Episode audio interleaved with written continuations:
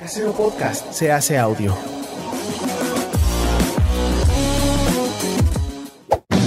¡Chavos, banda! Este programa es patrocinado por ustedes mismos. Si quieren apoyar nuestro proyecto, lo pueden hacer por medio de Patreon en patreon.com diagonal herejes el podcast.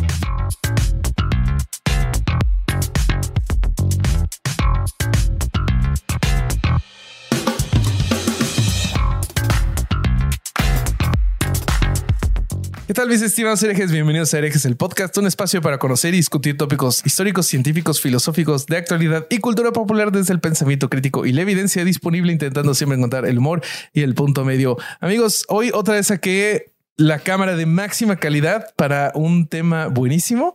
Les voy a presentar a mis coanfitriones, hermanos, amigos, abogados del diablo, comenzando por Alejandro Vázquez Aspilicueta del Vasco, que trae una playera hermosísima. Si están solo en audio y no lo pueden ver, trae la de Notorious B.I.G. con Teresa, Juan Pablo y Maciel. Nuestro otro coanfitrión que todavía no, no este, no presento, trae la de otro domingo y, y está muy bella, pero ahorita lo presento. ¿Cómo estás, Vasco? Pídanlas en Stay Metal 666.mitiendanube.com. Acá Ahí están. Isaac, si no quedó ciego por lo que vio antes de empezar a grabar, lo va a agregar en, en este, en, en la imagen. ¿Cómo estás, Bobby? ¿Cómo te va? Uf, ayer estuve en un vuelo vasco que, que de verdad cada vez pienso, creo que Vasco no está tan mal. Creo que estas máquinas de mierda no tienen sentido y no me debería de estar subiendo aquí. ¿Qué Eh, pasó? ¿Tanto se movió? Estuve, estuve en un avión que intentó dos veces de aterrizar en Mérida. O sea, cuando se acercaba a Mérida, había tanta bruma que parecía que le habían pegado una hoja de papel a la ventana del, del avión. O sea, no se veía nada, era blanco todo. Entonces nada más de repente sentías como que el avión se empezaba a ir más lento, más lento, más lento y de repente sentías que volvía a subir durísimo. ¿Pero se Ah. movía o, o la bruma era liviana? O sea, además lo No, no, sacudía el el avión iba así para todos lados y de Ah, repente sentías que subía a la mierda otra vez. Y el piloto de repente dijo, eh, amigos, se nos está acabando el combustible, vamos a ir a Cancún a recargar combustible para volver a intentar aterrizar en Mérida. Y eso fue lo que pasó. Estuvimos una hora en Cancún y después volvimos a Mérida y ahora sí logró aterrizar. ¿Y a cuánto está Cancún de Mérida? En auto son tre- como tres horas. No nos importa en auto, Bobby, ibas en No, avión. no, la pregunta era en auto, en auto, en auto, como Ah. para ver si, si valía la pena esperar la hora. Más... Que ahí te va. El, el papá de, de mi amigo que se casa mañana, él se bajó junto con su hija. Que ambos se carro. sentían mal y se fueron en coche, Pero ¿y güey. te Sí, dan sí, el sí, sí. equipaje? Si te bajaste, dan el equipaje. Eh, no, Diego, no. mi amigo, él sí se bajó. Él se fue con nosotros y él fue el que recuperó el equipaje y todo. Claro, claro, claro. Sí, sí, ¿Cómo sí. Eh, me ha pasado, a mí me- de hecho me pasó la primera vez que fui a México en el año 2001, no, 2002. Ujú. Le mando un abrazo a Gaby Fantacone, que fui gracias a él porque se ganó un premio en MTV. ¿Lo conté eso alguna vez? No, sí, lo conté. Este, no, sí. ¿Nunca lo conté? No. Bueno, mi amigo Gaby Fantacone se ganó en MTV un viaje para ir a ver a Korn y Linkin Park en el Palacio de los Deportes y tenía un invitado y me sumó a mí y fuimos los Tiempo. dos. Esa fue la... Me nos lo contaste en privado. Ah, ok. Bueno, esa fue la primera vez que fuimos a México y como eran tipo cuatro días, era vuelo directo y no pudo aterrizar en la Ciudad de México. Intentó dos veces y te- terminamos aterrizando en Guadalajara. Guadalajara. ¿Por qué Y no me invitaste al concierto? Porque, Porque no, no te vales conocía verga. Y porque Qué- me importaba un carajo verte, eres, la Qué verdad. mal pedo eres, güey. Sí, sí, sí, la verdad que sí. La verdad que sí. Tampoco te hubiera, si te consuela, tampoco te hubiera invitado si te conocía. Ah, pero si yo te hubiera conocido, te hubiera puesto una putiza, te quito los boletos y voy yo, güey. Bueno, pará, cobré, cobré en ese concierto porque eh, entre, entre este Linkin Park y Korn, que era el, el show que cerraba, se les ocurrió poner un DJ año 2002. Público de Korn, Linkin Park en la Ciudad de México. No. se empezaron a volver locos y en México no sé por qué delirio le dan la bebida con hielo a la gente en los shows, yo no puedo entender. No. Empezaron a tirar hielos, me pegaron uno acá, yo terminé viendo el concierto desde la carpa de la Cruz Roja porque como yo tengo lente de contacto me lo, me lo tuve que sacar obviamente para porque te- me tenían que atender el ojo y mm, y este y entonces terminé con el ojo tapado y viendo Oye. desde la carpa de la Cruz Roja. Pará, lo mejor era el susto que tenía la que nos acompañaba de MTV. De que le hiciéramos juicio. Pero, pero entonces, ¿por eso ahora tienes un ojo chiquito? No, sí, eso ya era de siempre. Lamentablemente le pegaron al grande. Para usted de que esté en casa y que no sabe de qué estoy hablando, Vasco dice que tiene un ojo chiquito. Yo no lo veo. Tengo un ojo más chiquito que el otro, sí. Claro que no, güey. Sí, sí, sí, sí. No es cierto. Sí, sí, sí. Bueno, Sí. está bien. Ok, te doy la razón. Este, Bueno, nada, estoy muy bien, estoy muy contento. El tema de hoy es un tema que me encanta particularmente. Eh, cre- creo que vamos a, a- va a derivar en muchos, no sé si en muchos temas, pero en muchos puntos de contacto con episodios pasados. Ujú. Eh, y, y espero que nos riamos un poco también de lo, de- lo de que las decía yo. A, lo que decía yo al principio era que creo que va a ser otro de esos episodios de este, este, de aquí va a salir un tema, de aquí va, podemos Bueno, hacer atento, otro Isaac. capítulo. Atento Sí, sí, con, sí. con eso. Atento con eso que te queremos. Te queremos Muy bien, bien. afilado como, como venís últimamente. Excelente. Este te voy a presentar entonces para que dé su Vaya, saludo súper cabrón. sim- súper simple y monosilábico al Sí. Mario de este Mushroom Kingdom llamado Herejes el podcast. Alejandro el Corsario Durán Eraña. Güey, Adelante, corre pedo, Corsario. ¿Cómo estás, güey? Oye, qué luz tan pinche tienes ahí atrás. ¿No hay un lugar más culero para ¿No grabar apagar esa episodio? luz de atrás? No, no había uno. No. Bueno. La luz, ¿cuál luz de atrás, güey? pues la que tienes arriba, güey. Esa más que bien tenés de arriba. adelante. A ver, déjame ver si puedo apagar la luz de adelante. ¿Así? A la No. güey. Ah, Lograste está que esté, peor. lograste que esté peor. Gracias. Gracias por No, ya. hacernos extrañar lo anterior, boludo. No, la que tenés arriba, apagala de arriba. Quedate No hay solo luz que- arriba, no hay luz arriba. de luz atrás ¿Y de qué ti es en la eso? esquina, güey. ¿Qué es qué? La luz que se ve atrás tuyo, boludo. Deja de estarte haciendo pendejo, güey. Dinos qué es, güey. No sé dónde se apaga.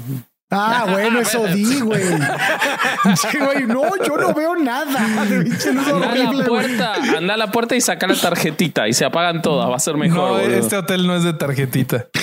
Oye, ¿Dónde oye, te- Bobby. ¿Qué ¿y te estás quedando en vas a ir de- 1983? Oye, ya no estés hablando tú, Vasco, que es mi tiempo, güey. Ah, perdón, perdón. Va- ¿Vas a, vas a ir de Guayabera a tu boda? ¿Es correcto? Sí. Y, o sea, que vas de gobernador. Es correcto. ¿Tú vas de mesero? Sí, yo iría de mesero. Es correcto, sí. Vasco Esa iría la- como entre gobernador y mesero porque es argentino. Pero yo no voy. No, ah. Mm, Yo no voy. Ya, Ni a la mía. La novedad, ya me dijo. La, la novedad de esta semana es que yo no voy a la boda de Bowie. Así Claramente que. este, ahí se ve quién realmente es mi amigo, mi hermano, mi abogado del diablo y quién no. Claro. Sí, sí, sí, sí. Está Sí, jugando ese con los es- sentimientos. Sí. Es súper equiparable, es súper equiparable. Sí, sí, sí. Oye, Yo sé. Yo también te quiero mucho, pero no puedo ir. Ya voy a ir. Este año Seguimos voy a ir a México. ¿no? No valió llego. pito mi presentación, ¿verdad? Lo que estoy Es que viendo. están- Les valió un pito. Sí, sí, sí. O sea, ustedes dicen que yo no hablo. Ustedes dicen que yo no hablo. ¿Qué tal, mis estimados me Bienvenidos pisan, al show de se Vasco y de. No, ya no quiero.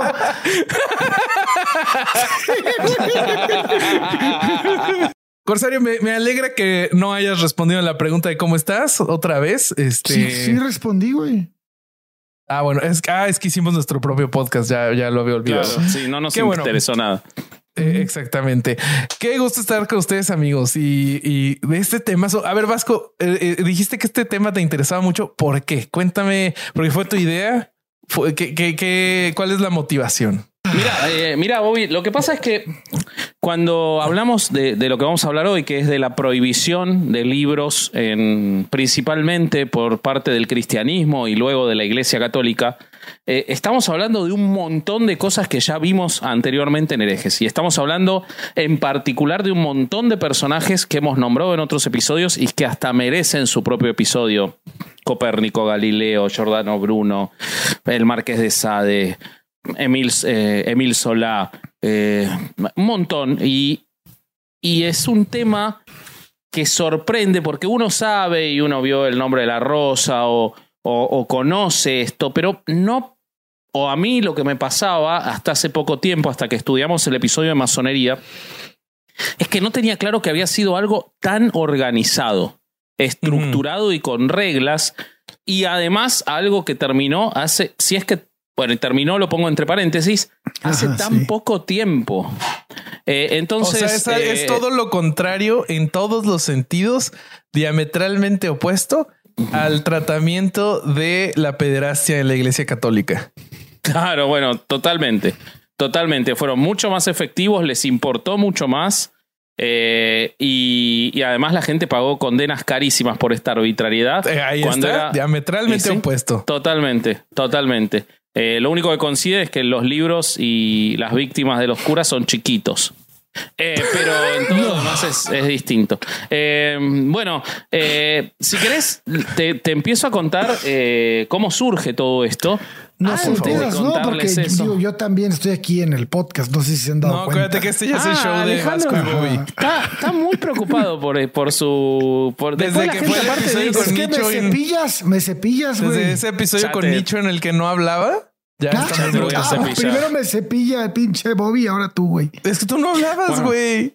Lo, lo sorprendente de todo esto y, y como, como introducción es que probablemente algo que ustedes no sepan, porque ustedes estudiaron a los autores en particular, y de los autores en particular, o de alguna de la gente que fue condenada por la iglesia, la iglesia pidió disculpas. Sin embargo, y en esto se va a parecer a lo de la pederastia, de la idea y del concepto de haber censurado y prohibido libros no se arrepintió nunca. De hecho, les adelanto al final, cuando dejaron de hacerlo, no fue por una cuestión de que consideraran que no estaba bien, sino por una cuestión de pura practicidad. ¿Ok? Entonces, cuando escuchemos toda esta historia, tienen que saber que la iglesia nunca se arrepintió del concepto de haber censurado libros, de haber tenido un índice y de todo lo que vamos a contar. Se puede haber arrepentido de casos en particular, de decir, sí, con este me equivoqué, pero no de la idea general, ¿ok? Es como si vos dijeras que un Estado exonera a una persona que había estado presa, pero eso no implica que le parezca mal su sistema penal, ¿de acuerdo? Esto sería lo que ocurre con la iglesia. Nunca se arrepintieron de lo que hicieron. Eh, Wow. De hecho, hasta como vamos a ver, lo pasaron al código canónico, en otra forma. ¿Ok? Bueno, para demostrarles esto de que nunca se arrepintieron, les voy a leer una cita de, mi, de una de mis fuentes favoritas para saber qué piensa la iglesia, que es el diario de la Acción Católica. Y entonces dice, en general, la censura de libros es una supervisión de la prensa para prevenir cualquier abuso. En este sentido, cualquier autoridad legal cuyo deber sea proteger a sus súbditos, miren la palabra que usa, súbditos, esto se escribió Ah, hace, se mamaron. hace un par de años, ¿eh? no en el siglo XV. O sea, ellos se siguen viendo como monarcas absolutistas. Sí. A sus súbditos de los daños de una prensa perniciosa tiene el derecho de ejercer la censura de libros. Esta censura puede ser eclesiástica o civil, según que sea ejercida por la autoridad espiritual o secular, y se puede ejercer de dos maneras. Antes de la impresión o publicación de una obra, examinándola, censura previa, o después de la impresión o publicación, reprimiéndola o prohibiéndola, censura represiva. Este es el doble significado de la clásica palabra censura, especialmente como se usa en la legislación de la Iglesia romana. Más tarde, sin embargo, en la ley civil, censura denotó exclusivamente censura previa. Cuando se habla de la abolición de la censura en los siglos pasados, solo se trata de la última. Fíjense cómo desde el principio y hasta hoy la iglesia está de acuerdo con la censura, porque esto, les repito, es una fuente, podríamos decir, oficial. ¿Ok? Sí, sí, sí. Claro, y ahorita, ahorita vamos a hablar de libros, pero pues podríamos hablar de películas, podríamos hablar de mil Por supuesto. cosas. No De hecho, mames. les voy a contar una muy reciente cuando, cuando vayamos avanzando. Les propongo esta dinámica, amigos. Yo empiezo a contar la historia y ustedes me interrumpen arbitrariamente en el momento que se les ocurra sin que tenga Ajá. sentido. Ustedes eligen y cuentan alguno de los casos, ¿de acuerdo? Porque yo no traigo casos. Venga. El único que tiene que prestar atención es Isaac, que va a tener que poner la imagen del que estamos hablando. Bueno, eh, entonces les cuento que desde que existieron libros, y no estoy hablando de la imprenta, estoy hablando desde que existieron libros, las autoridades han tomado acciones para censurar. Esto no nace con la Iglesia Católica. Mucho antes de la Iglesia cristiana tanto los paganos como los judíos habían creado regulaciones para la supresión de libros peligrosos y la prevención de la lectura corruptora. Así lo definen. Eh, hay muchas ilustraciones de Zacarías en las que se ve que hubo escritos condenados o destruidos porque ofendían a la religión y a la moral. Eh, en la Biblia, por ejemplo, se ve como en las prédicas, en las prédicas de Pablo en Efeso, eh, a los paganos que convertía, los invitaba y los incitaba a llevar libros para quemarlos en una pira. Eh, libros de supuestas supersticiones, o sea, de sus creencias paganas. El propio Pablo en las, en las cartas reconoce y valora esta actividad como un ejemplo digno de imitación. Eh, esto figura en los hechos. Eh, en la segunda epístola de San Pedro y en las epístolas de San Pablo a Timoteo y a Tito aparece claramente cómo los apóstoles juzgaban que los libros eran potencialmente perniciosos. Además, Juan exhortaba muy enfáticamente a rechazar a los libros y a los maestros heréticos. Eh, de hecho, los discípulos de todos los maestros consideraban esta advertencia no solo respecto de los libros, sino de, los propios autores. Y lo vimos eh, en, tristes historias ocurridas en Grecia y en, por ejemplo, con la este, biblioteca de Alejandría, que fue quemada. Entonces todo eso existe desde los inicios. Eh, Pero ahí no era algo institucional, no era algo más de que era lo que se exhortaba. Se exhortaba, digamos, todavía no era una institución. Pensemos que estamos hablando del origen y de los primeros cristianos, ¿no? Sí, sí, sí. Eh, tenemos también eh, como la, el canon de las Sagradas Escrituras, que lo hablamos en el episodio de si existió Jesucristo, eh, que llegó a los 100.000 espectadores en Chavos Banda y estamos muy contentos. Eh, el canon de, de, las Sagradas Escrituras no es otra cosa más que censurar y eliminar libros que no tenían el contenido que les parecía apropiado. O sea, los llamados libros apócrifos fueron eliminados, escondidos, destruidos. abajo del tapete por completo. Exactamente. y eso fue una forma también de, censura.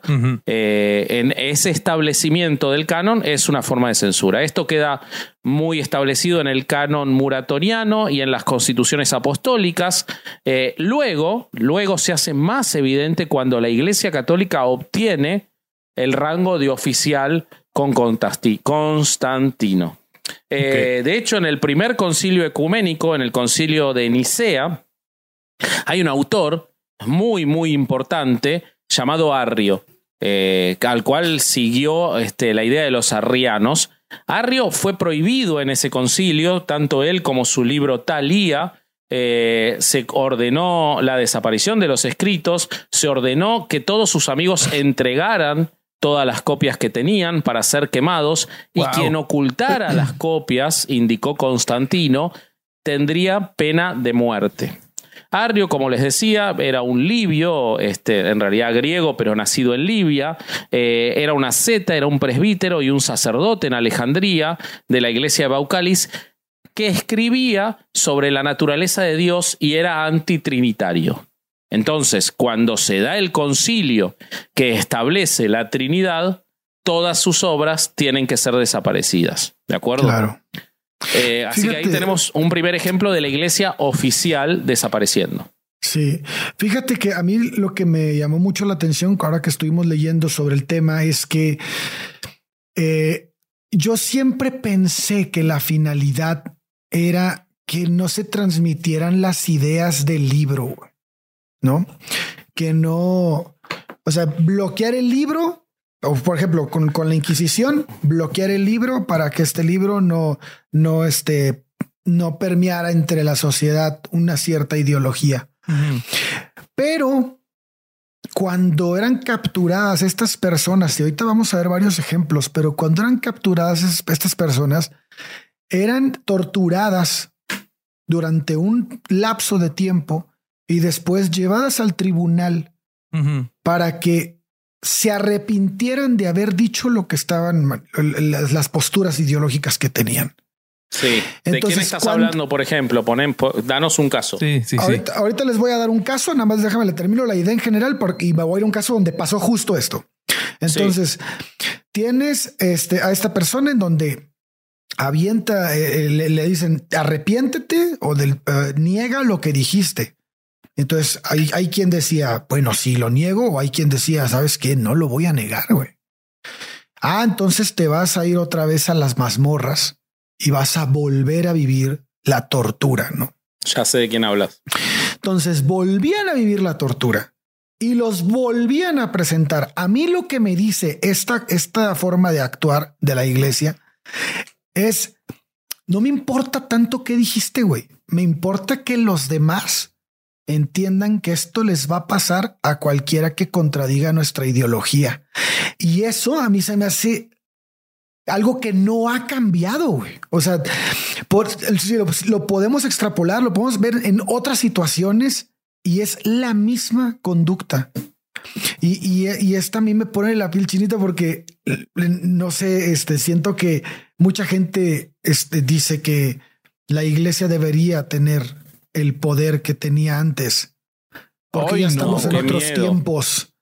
La iglesia no, no, ha cambiado en lo más mínimo, güey. Eso, eso justo te iba a decir, güey, porque este yo de los autores que leí no, no me tocó ninguno que, que un, ningún caso que llegara a tanto, pero creo que es más porque la iglesia perdió el poder que tenía en ese momento a que por la que la iglesia hubiera cambiado y que tuvieran como totalmente, totalmente. Uh -huh. el, el, caso, el caso más palpable de esto que les estoy diciendo es el caso de Giordano Bruno. El claro. buen GB. Giordano Bruno, el Nolano, porque había nacido en Nola, ¿no? un pueblo al sur de Italia, muy cerca de Nápoles. Fue, fue algo más que un filósofo interesado en, en, una serie de ideas, ¿no? Como vemos a los de su tiempo. Estamos hablando de un hombre de, que, que desarrolló la mayoría de su actividad en pleno corazón del renacimiento. La, carrera evolutiva del pensamiento humano estaba, estaba comenzando, ¿no? Estaba en su, en su momento más, más fuerte, o al menos de la historia, de la historia en la que él, en la que él pisó la tierra, ¿no? Eh, Bruno fue una persona sumamente curiosa, alguien extraordinariamente inteligente y erudito, pero también hay que decir que que no era un especialista, vaya, no, era, o, vaya, no era un especialista o un genio en una sola disciplina. Uh -huh. ¿no? Algo muy parecido a este tipo de griegos, bueno, ¿no? Como muy que, helénico que tenían, eso, ¿no? Ajá, exacto. Ajá. Eh, lo que sí debemos dejar claro es que tuvo el valor y la determinación de dar a conocer sus conclusiones de un, de, en una era que estaba pues absolutamente manchada por las persecuciones y, y la fe corrompida, ¿no? ¿Como, como por Fue, qué años andamos? ¿Como por qué años vivió este Giordano Bruno? Giordano Bruno vivió en los 1500, 1500 finales de 1500. Okay. Este principios de mil, bueno, no murió, bueno, murió en 1600, pero sí andaba como 1550, 1591 okay, okay. por esos tiempos. Tuvo como 16 años preso, ¿no? Sí. Sí, estuvo, estuvo Hay que decir que Giordano Bruno es una de las figuras más eh, rescatadas por la masonería, algo que no tuvimos ah, tanto tiempo sí. de detallar en el episodio, pero el valor de Giordano Bruno para defender sus ideas y las ideas son una de las fuentes que después motivó eh, y le dio contenido a la masonería moderna. Claro. Hay que, hay que entender 1500 1550, 1560, 1570. Estamos hablando de ya este, pues ya América había sido, este, estaba haber sido descubierta. Estamos hablando de cómo llegó la religión a México. Bueno, todo esto está atrás de eso. Entonces, entonces para que más o menos vayamos poniéndonos en la línea del tiempo. Bueno, pues Bruno fue una persona, este, fue un sacerdote, fue un sacerdote que dejó su orden y fue excomulgado por considerarse sospechoso de herejía. Eh, él, este, no sé si saben la historia de él, pero él, este, él lo encontraron leyendo libros prohibidos. Entonces, Ajá. este fue expulsado y este acusado, no sospechoso. Ahí no fue acusado, fue sospechoso. Él sí es que fue, lo corrieron del, de, de este, pues del seminario donde estaba, no sé. Pero entonces él recorre Europa enseñando y escribiendo. Y algo que es muy particular de él es que jamás permaneció más de dos años en algún lugar. Este, y aún así se las arregló para escribir docenas de libros y opúsculos. Gente muy poderosa de la época como Isabel I o Enrique III eh, de Inglaterra fueron, fueron cercanos a él. Y en, uno de sus viajes, Bruno se encuentra en, en Frankfurt cuando recibe una carta, ¿no? En estos, en este relajo que traía de estar dando vueltas y, dando clases por todos lados, porque era una persona muy reconocida en toda Europa, pues se encuentra en este lugar y recibe una carta de un veneciano llamado Giovanni Moseniego. Y bueno, pues él lo invita, este, él le muestra un, un gran interés por sus obras y por todo su trabajo y lo invita a Venecia a que enseñe sus conocimientos a cambio de, pues, de un pago, ¿no? Recompensas. Los amigos de Bruno que están con él en Frankfurt le dicen, güey, no vayas, no vayas porque volver a Italia es muy peligroso. Este te, te, pueden agarrar, está muy fuerte este rollo de la Inquisición y bla, bla, bla, ¿no? Entonces, este, el filósofo lo piensa, pero al final acepta la oferta y para 1591 ya está en Venecia. Eh, asistió a varias sesiones de la Academia de Delio Ranini y bueno, pues este era un lugar donde se reunían pues la mayoría de los famosos ocultistas de la época, académicos, intelectuales, liberales y bueno, toda esta raza que le encantaba pensar. Y también hay, que, decir algo, hay que decir algo respecto de eso, perdona que te interrumpa, sí. pero el, otro día lo explicó muy bien Badía en su podcast nuevo. Ocultismo no ah. significa hacer cosas esotéricas más. Ocultismo era las personas que procuraban que determinado conocimiento que si se sabía y se veía iba a ser prohibido, permaneciera, permaneciera oculto. Eso eran los ocultistas, eran quienes ocultaban conocimiento que no podía saberse porque estaba prohibido, justamente por estas cosas. Claro, además las consecuencias eran morir, güey. O sea, eh, Exactamente. de hecho, de hecho, los masones por eso eran tan resguardados, porque tenían pedos, no querían que se supiera, no querían. Sí, sí, este, sí. Todo por eso, cuando ahora se, habla, de ocultismo para alguien que hace tarot, es una estupidez. Ah, sí, no mames. O sea, el ocultismo es otra cosa. ocultismo, pero lo anuncian en Instagram, ¿no? Exactamente. Exactamente. bueno, parece tiempo que él se estaba reuniendo con todos estos ocultistas y con toda esta raza intelectual del lugar, también estaba dando clases en la Universidad de Padua. Ok. O sea, este güey era un pinche genio, güey. Entonces, era un genio. En mayo de 1592, eh, Bruno decide volver a Frankfurt.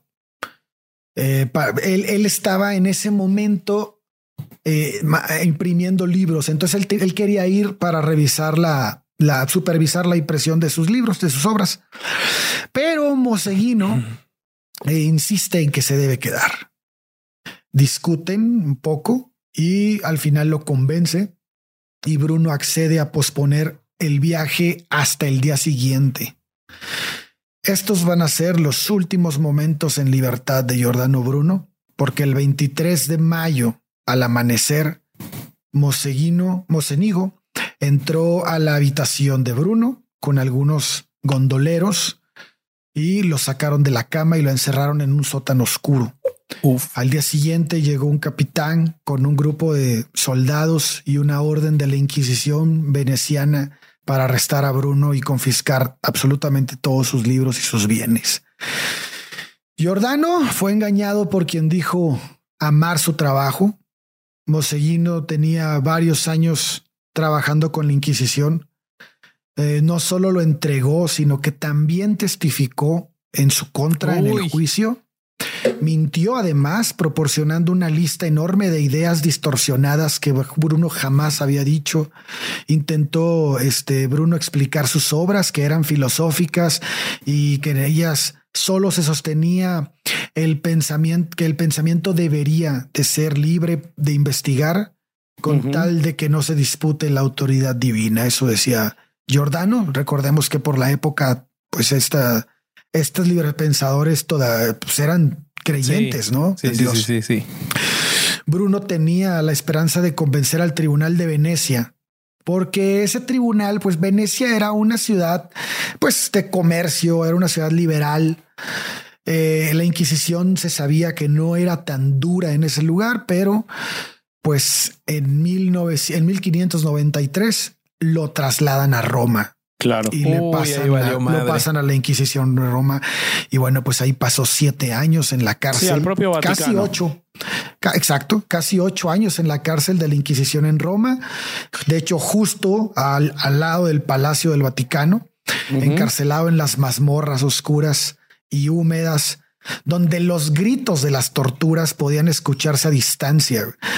Eh, fue llamado a comparecer ante el Santo Oficio en 1599 eh, el hombre delgado y demacrado que fue juzgado en ese día no había perdido tampoco un solo gramo de, de su determinación y negó retractarse de sus palabras. Así que los inquisidores decidieron darle otros 40 días para que reflexionara. Aquellos 40 días se convirtieron en nueve, largos meses y el 21 de diciembre de 1599 fue llamado otra vez ante la Inquisición, pero se mantuvo firme. Mantuvo firme su negativa, de manera que el 4 de febrero de 1600 finalmente se dictó sentencia. Giordano Bruno fue declarado un hereje y se ordenó que sus libros fueran quemados en la Plaza de San Pedro e incluidos, el índice, e incluidos en el índice de libros prohibidos que seguramente va a explicar Vasco más adelante. Sí, ahora vamos a seguir por ahí. Eh, fue transferido a un tribunal secular de Roma para que lo castigara sin derramamiento de sangre. Esto significaba ser quemado vivo. Sí. Eh, tras Qué escuchar mamada, güey. esta- Pinche eufemismo, eh, hijo de puta, güey. Así, ay, no, no vamos a derramar sangre. Nada más te vamos a dar la muerte más dolorosa imaginable. Sí, güey. Te- tras escuchar la sentencia, Bruno va a emitir las palabras que, pues, muchos recordamos eh, y que son un emblema en la historia de Giordano Bruno. El miedo que sientes al imponerme esta sentencia tal vez sea mayor que el que yo siento en aceptarla. El 17 de febrero, a las cinco y media de la mañana, Bruno fue llevado al lugar de la ejecución, el campo del Fiore. Se, se trasladaban en mula a los, a los presos, a los, a, a los sentenciados, por una razón muy particular. Eh, después de tanta tortura, no podía ni siquiera No caminar. podían moverse. Ajá. Entonces, este, algunos que eran ejecutados antes de ser quemados, pero Bruno no tuvo ese privilegio. Para que no hablara a los espectadores, le paralizaron la lengua con una brida de cuero o quizás un clavo, no lo sabemos. Pero cuando ya estaba atado al poste, un monje se inclinó ante él y le mostró un crucifijo, pero Bruno volteó la cabeza. Y así murió Bruno, Giordano Bruno, consumido por el fuego, para que sus cenizas después fueran arrojadas al Tíber. Pero Entonces, con la maravilla, historia. con la maravilla de que Giordano Bruno es para mí uno de los héroes máximos. Me encanta que lo hayas traído al principio, aunque después te va a costar. Va, va a costar traer a alguien como él tan importante y tan Sí. trascendente. Vos sabés que hace poco un seguidor me. Yo, tengo pensado un tatuaje de Giordano Bruno que me voy a hacer pronto, pero un seguidor me, me preguntó, me dice, me quiero hacer algo que represente todo lo que es ser hereje, todo lo que es el y le digo, ¿qué? me dice, ¿qué me hago? ¿Qué tienen? Y le digo, no, hacete a, Giordano Bruno, o sea, tatuate a Giordano Bruno. No hay nada más representativo de lo que uno puede aspirar a ser hoy en día y que poca gente ha llegado a ser como Giordano Bruno. Giordano Bruno es un héroe de, de- del pensamiento, es un héroe de Occidente, es una persona que no llegamos a medir la trascendencia que tiene y a veces queda debajo de gente como Copérnico, como Galileo, porque sus ideas fueron más trascendentes en cuanto al desarrollo de la ciencia y obviamente Sí. eso, es, eso es importantísimo. Pero la defensa de la libertad de las ideas que hizo Giordano Bruno no tiene mucha comparación en el mundo. Es un tipo absolutamente Sí, no. ejemplar. Totalmente. Oye, pero este pequeño paréntesis, yo estoy preocupado por Giordano Bruno porque yo sé que Vasco solo se hace tatuajes donde no se vean y se le está acabando el espacio. Entonces no sé dónde se lo va a poner. Va a ir acá, pero no me voy a, Ah, ese no sí se va a ver. tatuar. Ah, Tengo- bueno, menos mal. Tengo bueno. pensado otra cosa. Tengo, ya lo vas a ver cuan- pronto me lo voy a hacer. Estoy Ok. esperando que mi cuñado se anime a tatuarse porque quiere ir y lo voy a acompañar, pero todavía duda. ¿Viste el que te dice no sé qué tatuarme? Mm. Que siempre es mejor que tatuarse un salero, ¿no? y Siempre, el- no sé qué tatuarme siempre le gana a un salero, siempre. Este, pero bueno. Eh, bueno, sigo, sigo con el relato, me voy a ir un poquito más para atrás. Eh, los siglos siguientes, yo recordemos que seguimos eh, cerca de la Edad Media. Cuando y donde fuera que surgieran las herejías, los papas de Roma y los concilios enuménicos, así como los sínodos particulares en África, Asia y Europa, condenaban conjuntamente las falsas doctrinas, así como los libros y escritos que las contenían. Fíjense lo ocupados que estaban con eso. Los libros eran condenados al fuego siempre, la conservación ilegal se consideraba una ofensa ociosa y criminal, eh, lo que se buscaba era, por las dudas, que se imposibilitara toda forma de lectura. En el año 405, el Papa Inocencio enumera los escritos apócrifos que, son rechaz- que deben ser rechazados. Este es el primer intento de catalogar libros prohibidos, que es llamado Decretum Gelasianum, eh, que no solo contiene libros apócrifos, sino libros heréticos y otros libros que consideraban criticables. Eh, después bueno, ¿cómo se desarrolló esta primera guía de libros prohibidos? Sino se desarrolló con un examen de los libros, un examen de los libros eh, en sesiones públicas de los concilios, en las cuales incluso participaban los propios papas, que leían y examinaban los libros. Hay que decir que muchos de estos libros lograron llegar hasta la actualidad, porque pese a que ordenaban la destrucción, en realidad se los guardaban para ellos. Eh, Ah. Y se sospecha que la cantidad de libros que hay en el Vaticano que no se han difundido es enorme. Eh, Pero eso, eso era la- muy común, ¿no? La- las Sí, abadías claro. estaban Era llenas de mucho más estos común libros, ¿no? guardar, Era mucho más común Ajá. guardar los libros que destruirlos en realidad. Eh, Eh, bueno, ¿qué, ¿qué tipo de libros se destruían o se prohibían en esos tiempos antiguos?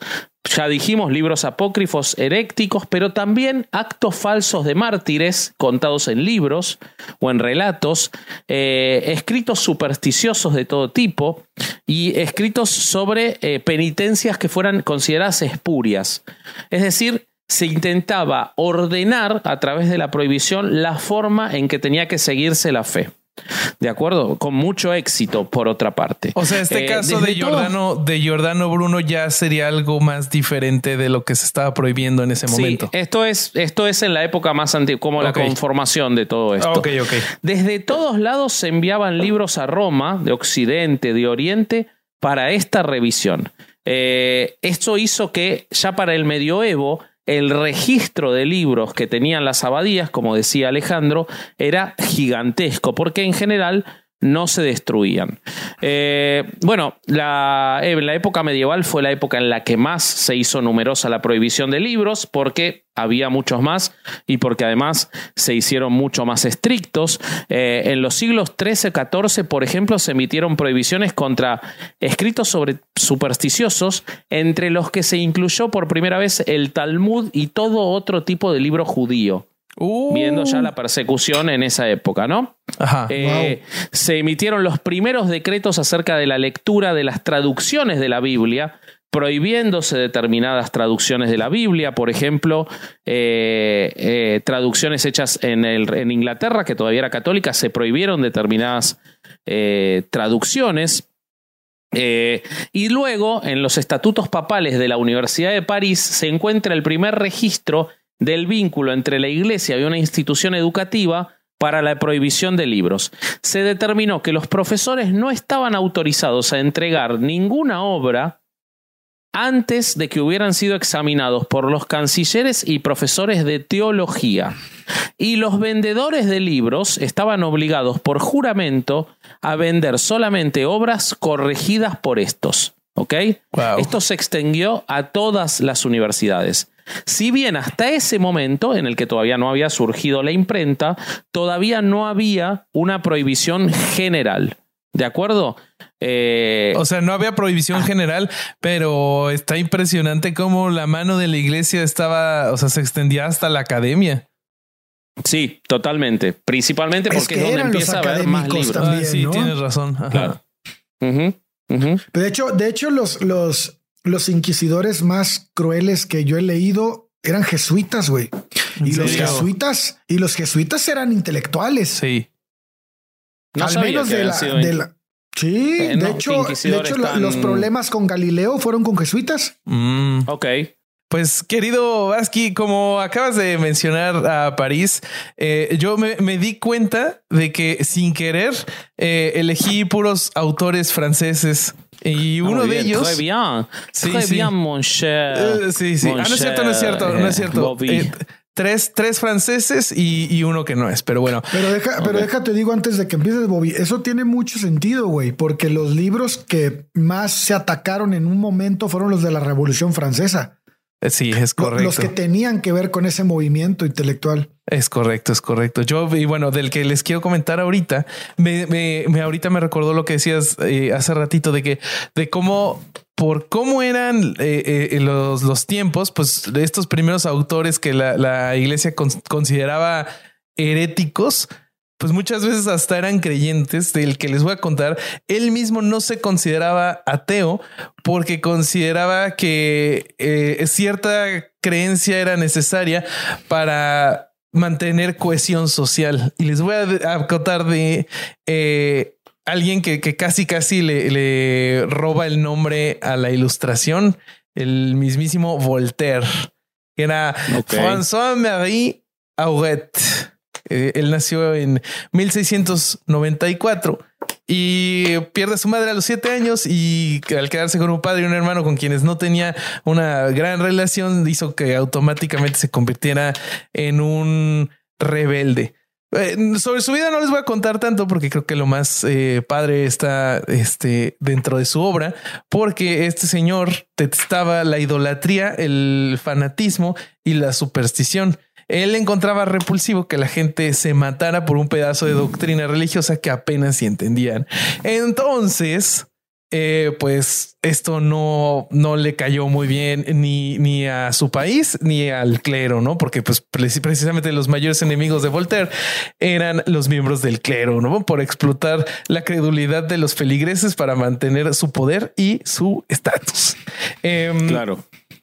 eh, en su poema, eh, la enriada, es enriada, bueno, no sé, la enriad habla sobre las guerras civiles religiosas en las que él glorificaba a Enrique IV como el rey que trajo la paz al convertirse de forma pragmática del protestantismo al catolicismo. Eh, este trabajo Voltaire lo presentó le presentó a Voltaire, perdón, el camuflaje perfecto para poder hablar sobre las sangrientas consecuencias de la intolerancia religiosa. Lo que pasó es que Voltaire intenta publicarlo en su país, Francia, pero empezó ahí fue la iglesia donde la iglesia encontró este le puso resistencia y no lo pudo publicar en Francia. Entonces viaja a Inglaterra, donde ahí sí puede publicar, permanece más o menos dos años y medio y le causa tanta fascinación la cultura protestante que ahí es que escribe su otro, otro libro que era Cartas sobre la Nación Inglesa, que también era un pretexto para criticar la cultura francesa y la religión católica. Em, en, en este, en este trabajo es donde se popularizó la, la, la idea de que de Isaac Newton y la manzana, porque Voltaire era también un muy buen comunicador científico. O sea, esa historia, la de Isaac Newton, que le caía la, la, la manzana en la cabeza, esa La historia. gravedad. Ajá, esa historia se la contaron a Voltaire, un fa- una familiar de, de Isaac Newton, y fue que él la integró a este trabajo y se popularizó así. Sí, sí, vos, interesante. no no sabía sabía, eso. güey. El, el- pero el trabajo de Voltaire que más ruido le hay dos, dos trabajos que le causaron más, más este ruido a la iglesia. El primero es Cándido, que este también se llama opti- optimismo, ¿no? En Cándido, Voltaire escribe una sátira en donde el protagonista Cándido este se tiene, es, es, es el vehículo para explorar el, el optimismo filosófico, ¿no? El optimismo filosófico es eh, según entiendo, porque esto está, está un poco difícil de entender, es una postura que intenta lidiar con el problema del mal. No sé si se acuerdan del problema del mal de Epicuro, que es, eh, se, los, se los leo para el que no se acuerde de este, de este, ¿cómo se llama? De esta paradoja. Es que Dios quiere prevenir el mal, pero no es capaz, entonces no es omnipotente. Es capaz, pero no desea hacerlo, entonces es malévolo es capaz y desea hacerlo, ¿dónde surge entonces el mal? Es capaz, eh, no, disculpen, por eso. Es que no es capaz ni desea hacerlo, entonces, ¿por qué llamarlo Dios? Entonces, el optimismo filosófico dice que el mal es parte de algo bueno. Entonces, lo que pasa en esta obra es que Cándido va pasando por un viaje en donde es testigo de diferentes formas horribles que toma el mal, desde desastres naturales, guerras, todo, todo, todo lo malo. Entonces, ahí es que Voltaire puede decir, o sea, cuánto mal tiene que pasar para que pase algo bueno. Y bueno, esto obviamente le cayó pésimo a la iglesia, casi lo encarcelan. Y este sí, pues es, uno de, los libros que, quedaron en, en este índice. Y el otro libro que quedó este, en esta lista es el Tratado sobre la Tolerancia, que tiene una gran, gran historia. No sé si conocen. Una maravilla el Tratado sobre la Tolerancia. ¿Tú conoces el, el este, cómo se llama? El proceso de Calas. El proceso de Calas. ¿No? no uf, uf. No, no sabes, no sabes lo que es este. Pues lo que es esto. Pues mira, el proceso de Calas es este en noviembre eh, de 1761 tuvo lugar en Toulouse, Francia, un proceso por asesinato cuya influencia determinará lo que hoy conocemos como el derecho fundamental a la libertad religiosa o libertad de culto. Los hechos que motivaron el proceso de Jean Calas, que bueno, yo le estoy diciendo Calas porque lo estoy leyendo en español, tuvieron lugar en la ciudad de Toulouse. Em, la familia Calas eh, formada por el matrimonio de Anne Rose Cabibel y Jean Calas. Eh, desde hacía más de 40 años se dedicaba al comercio de telas en la ciudad de Toulouse. Jean Calas era el cabeza de familia con 63 años y eran protestantes. Ojo aquí, esto es importante. Ellos eran protestantes, pero vivían en una Francia que era católica. Tenían seis hijos, cuatro hijos y dos hijas. Eh, dentro de los hijos, Louis Calas era el tercero y, él no vivía con ellos. Él tenía 25 años y se convirtió al catolicismo cinco años del, incidente. Otro de los hijos era Marc Antoine. Marc Antoine eh, era el hijo mayor, tenía 28 años.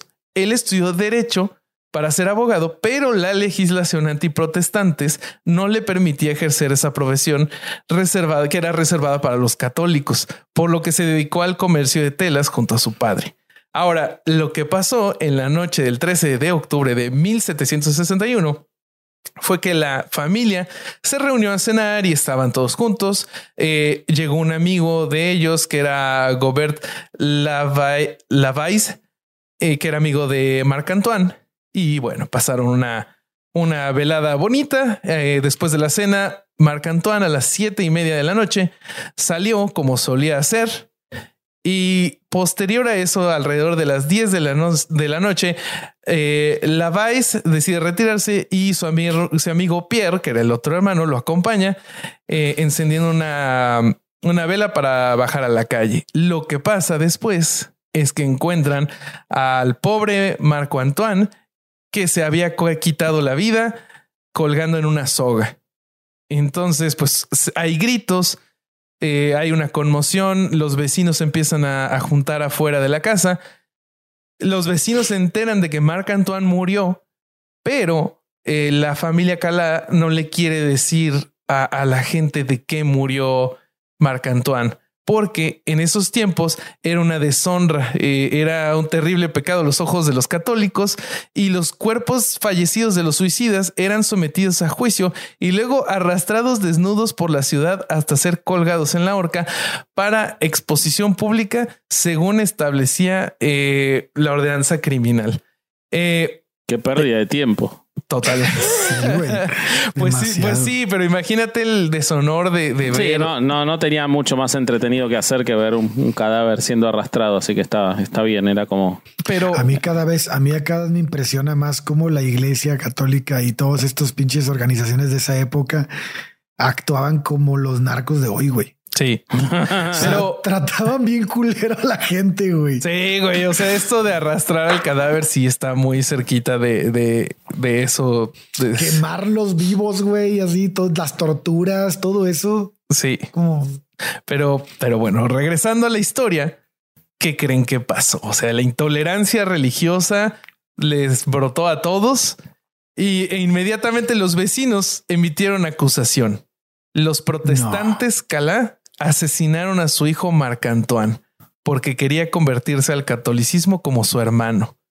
Entonces, esto hace que la iglesia y que las autoridades católicas tomen cartas en el asunto y ahí van por todos, por toda la familia. Esto derivó en un juicio en el que en un inicio el, el padre eh, respondía dudoso a, a las, eh, en, en sus declaraciones. El único que decía la verdad era el amigo, hasta que de repente el padre vuelve, cambia de cambia sus declaraciones y declara la verdad, pero para ese momento ya era demasiado tarde. Ya lo estaban casi sentenciando a muerte. Les estoy, les estoy contando todo este, este caso porque Voltaire se, se enteró de, de los sucesos y de aquí es de donde nace el escrito de tratado sobre la tolerancia. Se le llamó tanto la, la, la atención que él empezó a escribir cartas a dirigentes, eh, hizo este texto para hacer, intentar hacer algo. Y aunque al final eh, Jean Cala sí fue ejecutado, eh, Voltaire se, dio cuenta de la influencia que podía él tener con sus escritos y fue que se enfocó todavía más a intentar hacerle frente a la intolerancia religiosa. Y fue por eso que eh, fue tan incómodo en su época con, con la O iglesia. sea que es un caso muy parecido, pero eh, casi 300 o 300 años antes al de Emile Solá con el Sí. Jacques. Sí, sí, Son sí, muy sí, similares. Sí, bueno, nada más Que, que, el también fue prohibido Emil- por el Index. Eh, También el pobre, pero el pobrecito Emil creo que terminó peor que Voltaire. Bueno, no sé, ya no sabe uno. Porque creo que con, Vol- o sea, Voltaire mínimo tenía la, la opción de, de vivir de como cuando vivió en Inglaterra, que pues él, él Sí, sabía que era es- muy amigo de Catalina la Grande, se podía ir a. Rusia también.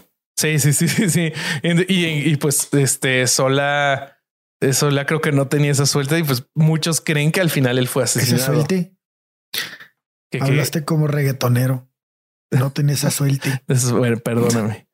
Este, de- bueno, esa es la historia de, de, de Está por bien qué. triste, güey. Esa es la historia de por qué el trabajo de Voltaire fue tan incómodo o es tan Y prohibieron para- todo el trabajo, ¿no? Todo lo que escribió Sí. Voltaire lo mandaron al Index. todo, Claro. todo a la chingada. Porque eso era algo muy común. Ahora, ahora les voy a seguir contando. Bueno, pero nos vamos un poquito más atrás y ahora vamos a van a entender de qué index estaban hablando Alejandro y Bobby.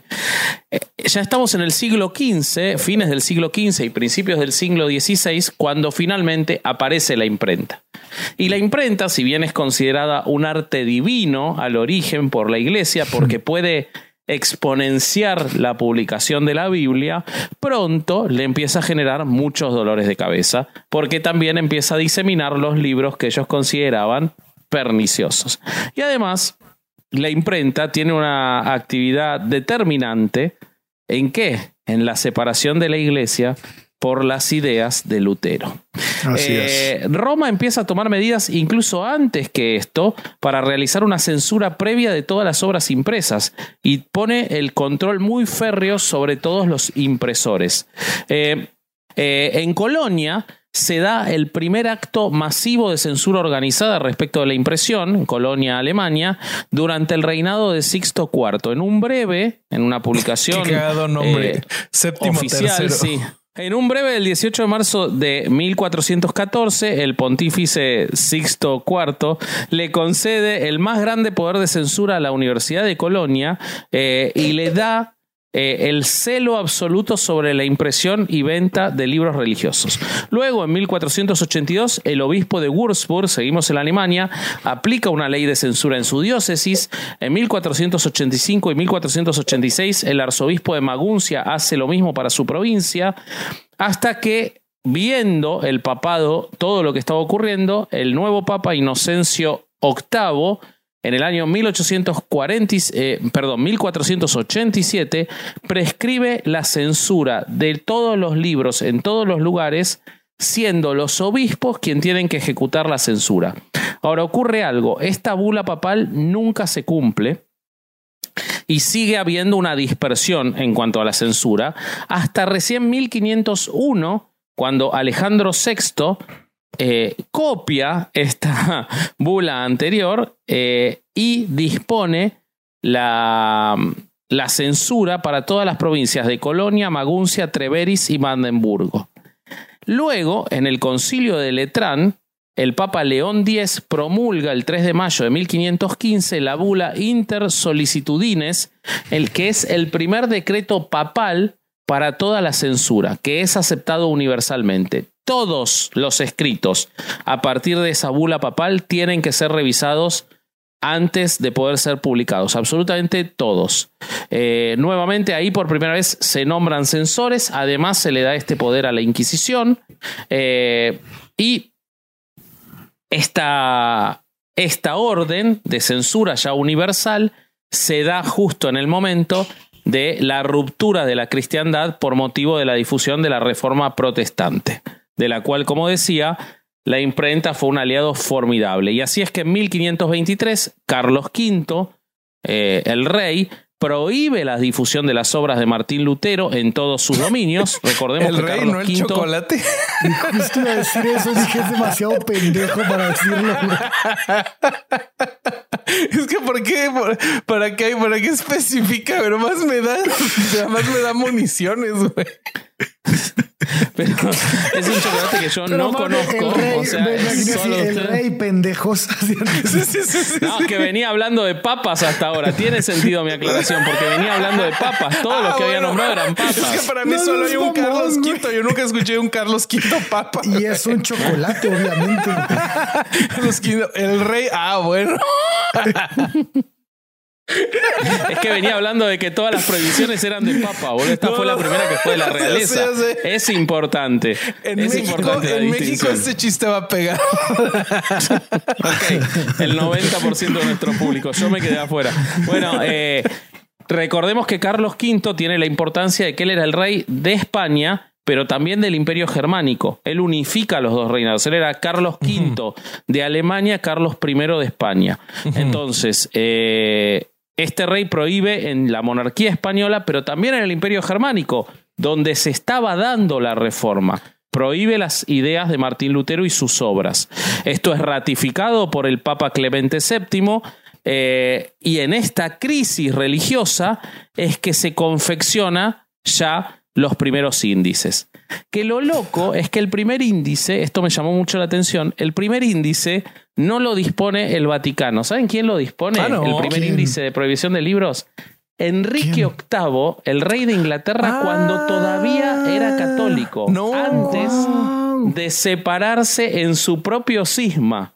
Antes de hacer su propio cisma, él dispone en 1529 el primer índice de libros prohibidos para el catolicismo. O sea, Wow. ya teníamos la crisis provocada por Lutero, pero todavía Enrique VIII era católico porque no había intentado casarse de nuevo. Entonces, él es quien dispone el primero.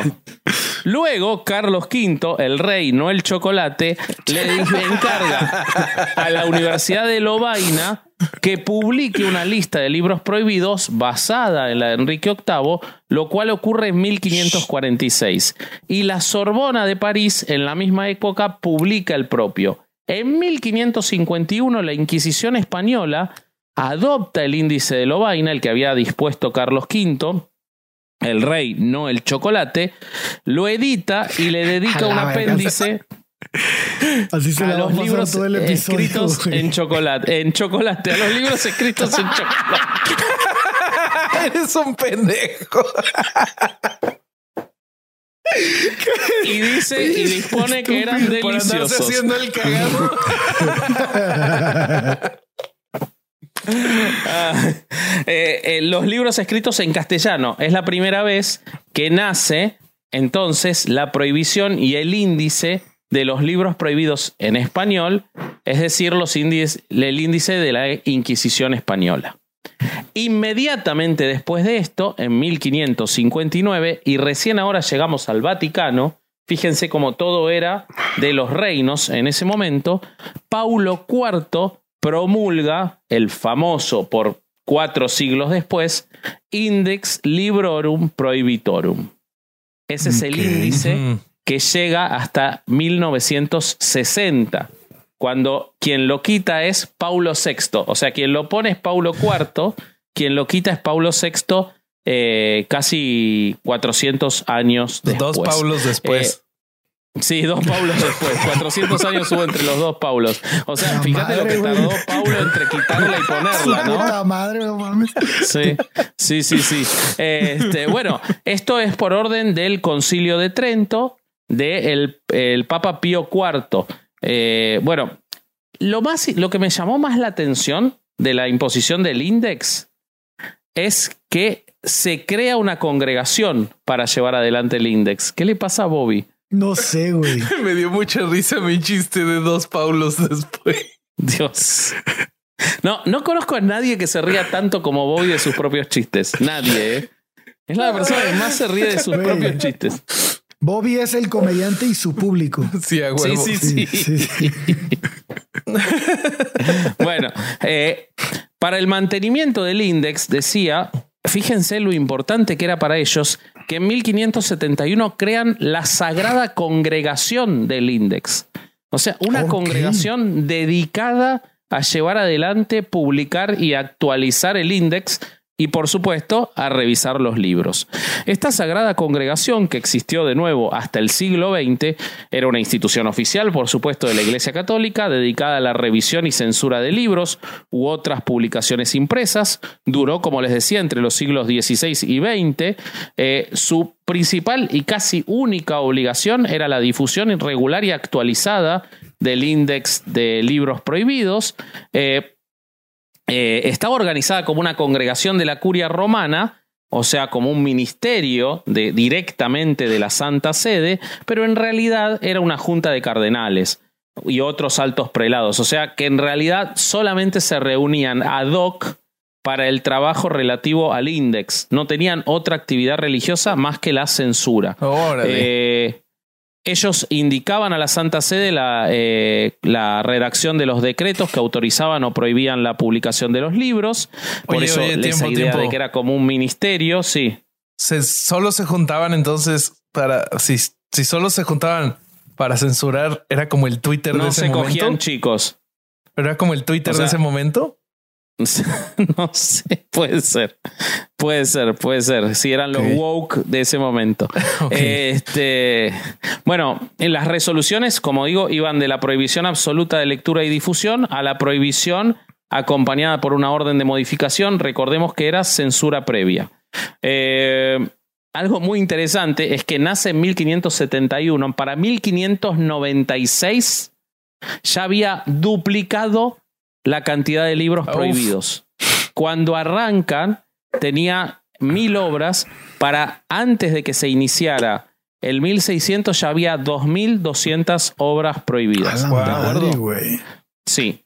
Y no es como Eh, que había muchas obras ya o sí había un chingo de obras.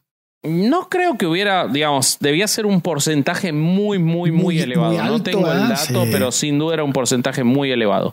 ¿Quieren contarme algún caso, muchachos, antes Sí, de yo siga? te cuento, yo te cuento el de Galileo porque nos estamos Dale. acercando a esa época. Bueno, justo en estas épocas, este, este año, pues está muy cerca de Giordano Bruno. Eh, creo que cerraste como en 1590 y tantos, ¿no? Eh, Sí. Bueno, el 24 de febrero de, 19 de 1616, Hubo bien Ese poquito después de Jordano. es 10, ajá, 16 años de- después de la muerte de Giordano, una comisión de teólogos consultores de la Inquisición censuran la teoría del heliocéntrica de Copérnico, reafirmando así la inmovilidad de la Tierra, ¿no? Esta, esta idea que no me recuerdo si era de Ptolomeo. Pero bueno, realmente el, el proceso fue un poco más complicado, no fue tan tajante.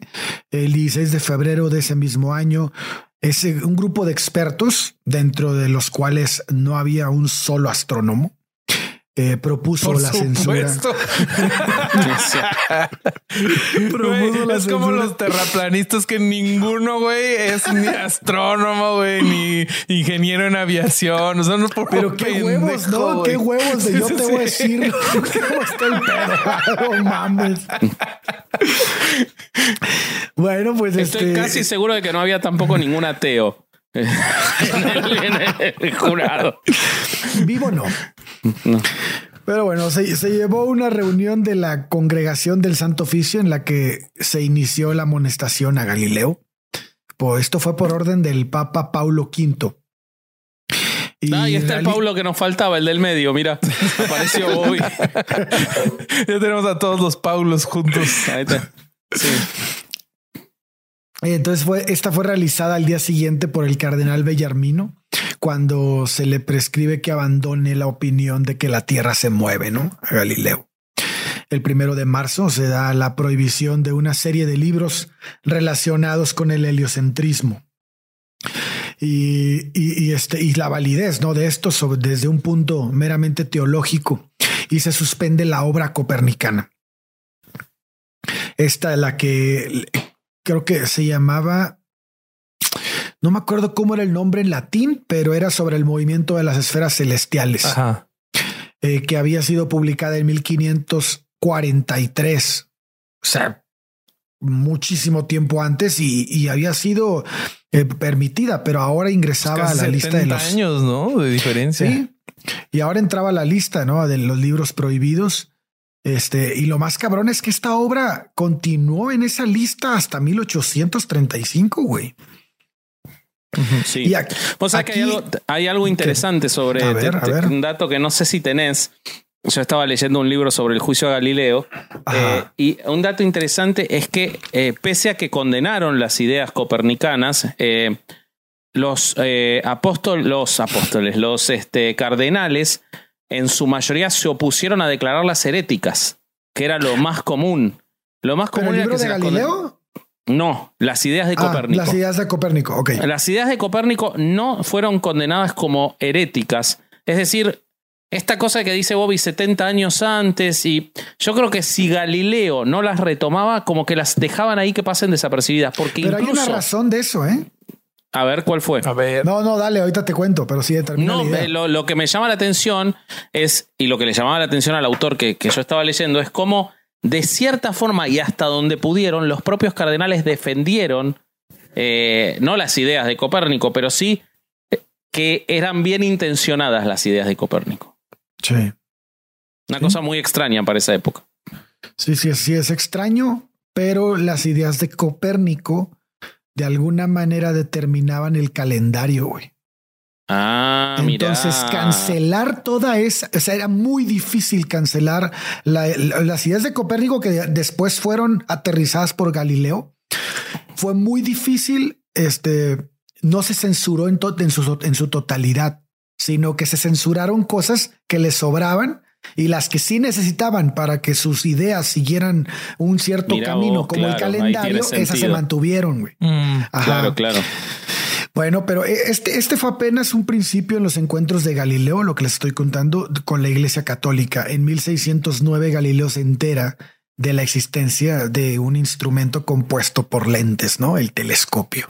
Él hace su primer telescopio y este lo que descubre en la luna, las sombras de la luna, la, la perdón, las sombras en el sol, eh, la, iluminación en la luna y todo esto, este le va a dar lo asombra de tal manera que sus posturas empiezan a afianzarse en torno a las predicciones de Copérnico.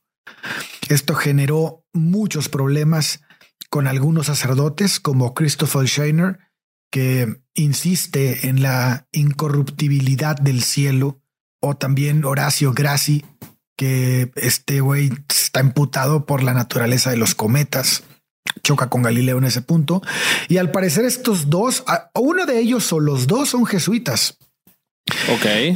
comienzan a asediar, la Iglesia Católica comienza a asediar a Galileo de una manera implacable y años más tarde, el 22 de junio de 1633, con todo y la protección de los duques de la Toscana, Galileo es formalmente condenado por la Inquisición. Es obligado a retractarse de sus posturas heréticas bajo, obviamente, pena de tortura. Eh, es prohibido su libro de diálogos sobre los grandes sistemas, sobre, los grandes sistemas del mundo. Eh, un trabajo donde se exponía la gran superioridad de la, pues, de la teoría copernicana, ¿no? Y bueno, pues Galileo ya no sabemos la historia. Galileo pues, termina por negar. Este tenemos esta famosa historia de que cuando sale del tribunal dice y sin embargo se mueve. Esto nadie sabe si realmente lo dijo, pero lo que sí sabemos es que gracias a él, al gran este, científico Galileo, padre de la física moderna, este pues podemos decir que sin embargo se mueve, ¿no? Galileo muere ciego el 8 de enero de 1642, a punto de cumplir 78 años, después de haber pasado los cinco años posteriores a la condena confinado en su casa de Florencia. Claro, eso te iba a decir, era una prisión domiciliaria. Era una prisión domiciliaria. Lo que pasa es que hubo después una, este, otra vez hubo como sospecha de herejía y ya no lo dejaron salir de su casa. Claro. Entonces, y es, y en parte es cierto, porque Galileo nunca dejó de hacer ciencia en su casa, güey. Entonces, como que, de hecho, pues él se queda ciego porque la mayoría de los científicos y los grandes pensadores de la época trabajaban con velas, ¿no? Y las velas consumían la, la vista de las personas. muchos autores, muchos escritores quedaban ciegos. Pero también, también alguna vez, o sea, esto no, no tengo fuentes. O morían quemados también. Alguien, alguien. no, es real, ¿eh? No, no es chiste. Es real. Morían quemados en sus ah, casas. Ya, ya. Muchos imprenteros murieron este, por, el fuego, por, por las, los productos que usaban eran altamente eh, combustibles. Sí, eh, yo alguna vez, alguna vez, escuché, pero la verdad es que no tengo la fuente, de que también a la ceguera de Galileo pudo haber contribuido el uso del telescopio. Ah, ah puede ser. ¿Por el aumento o qué? De los lentes. No, pues por ejemplo, este, si. O por ver el sol. Ajá, si ves el sol sin un filtro adecuado. Porque miraba vecinas como un amigo nuestro que tiene telescopio. ¡Ah! Y, este, y entonces. De, de Helan no vas a estar hablando. no, tenemos que inventarle un nombre como a mi amigo este, Tobías es. Este. este sí. Este, Vamos a decirle el diablo. Ah, ok. El diablo. Oigan, pero nada más, nada más para que pensemos un poquito en este punto de, la, de Galileo y de la ideas, las ideas de Copérnico. Copérnico había propuesto esa teoría un siglo antes, güey. o sea, cuando la gente eh, me dice que la religión no es un atraso, vuelvo a lo mismo para la humanidad. Siempre siempre como que pienso en estas épocas y digo, no, Hay duda, ¿eh? no hay duda de la No mames, cabrón. En estas épocas es donde más poder tuvo. Y aquí, eh, este, eh, las ideas de esa época podemos, insisto, en verlas. No, no son tan atemporales, güey. Las religiones, porque porque acá el catolicismo, pero la persecución a Farouk de Espinosa del judaísmo, con lo que eran las ideas, lo que siguen representando hoy las ideas de Espinosa. El panteísmo. Y sí, por supuesto.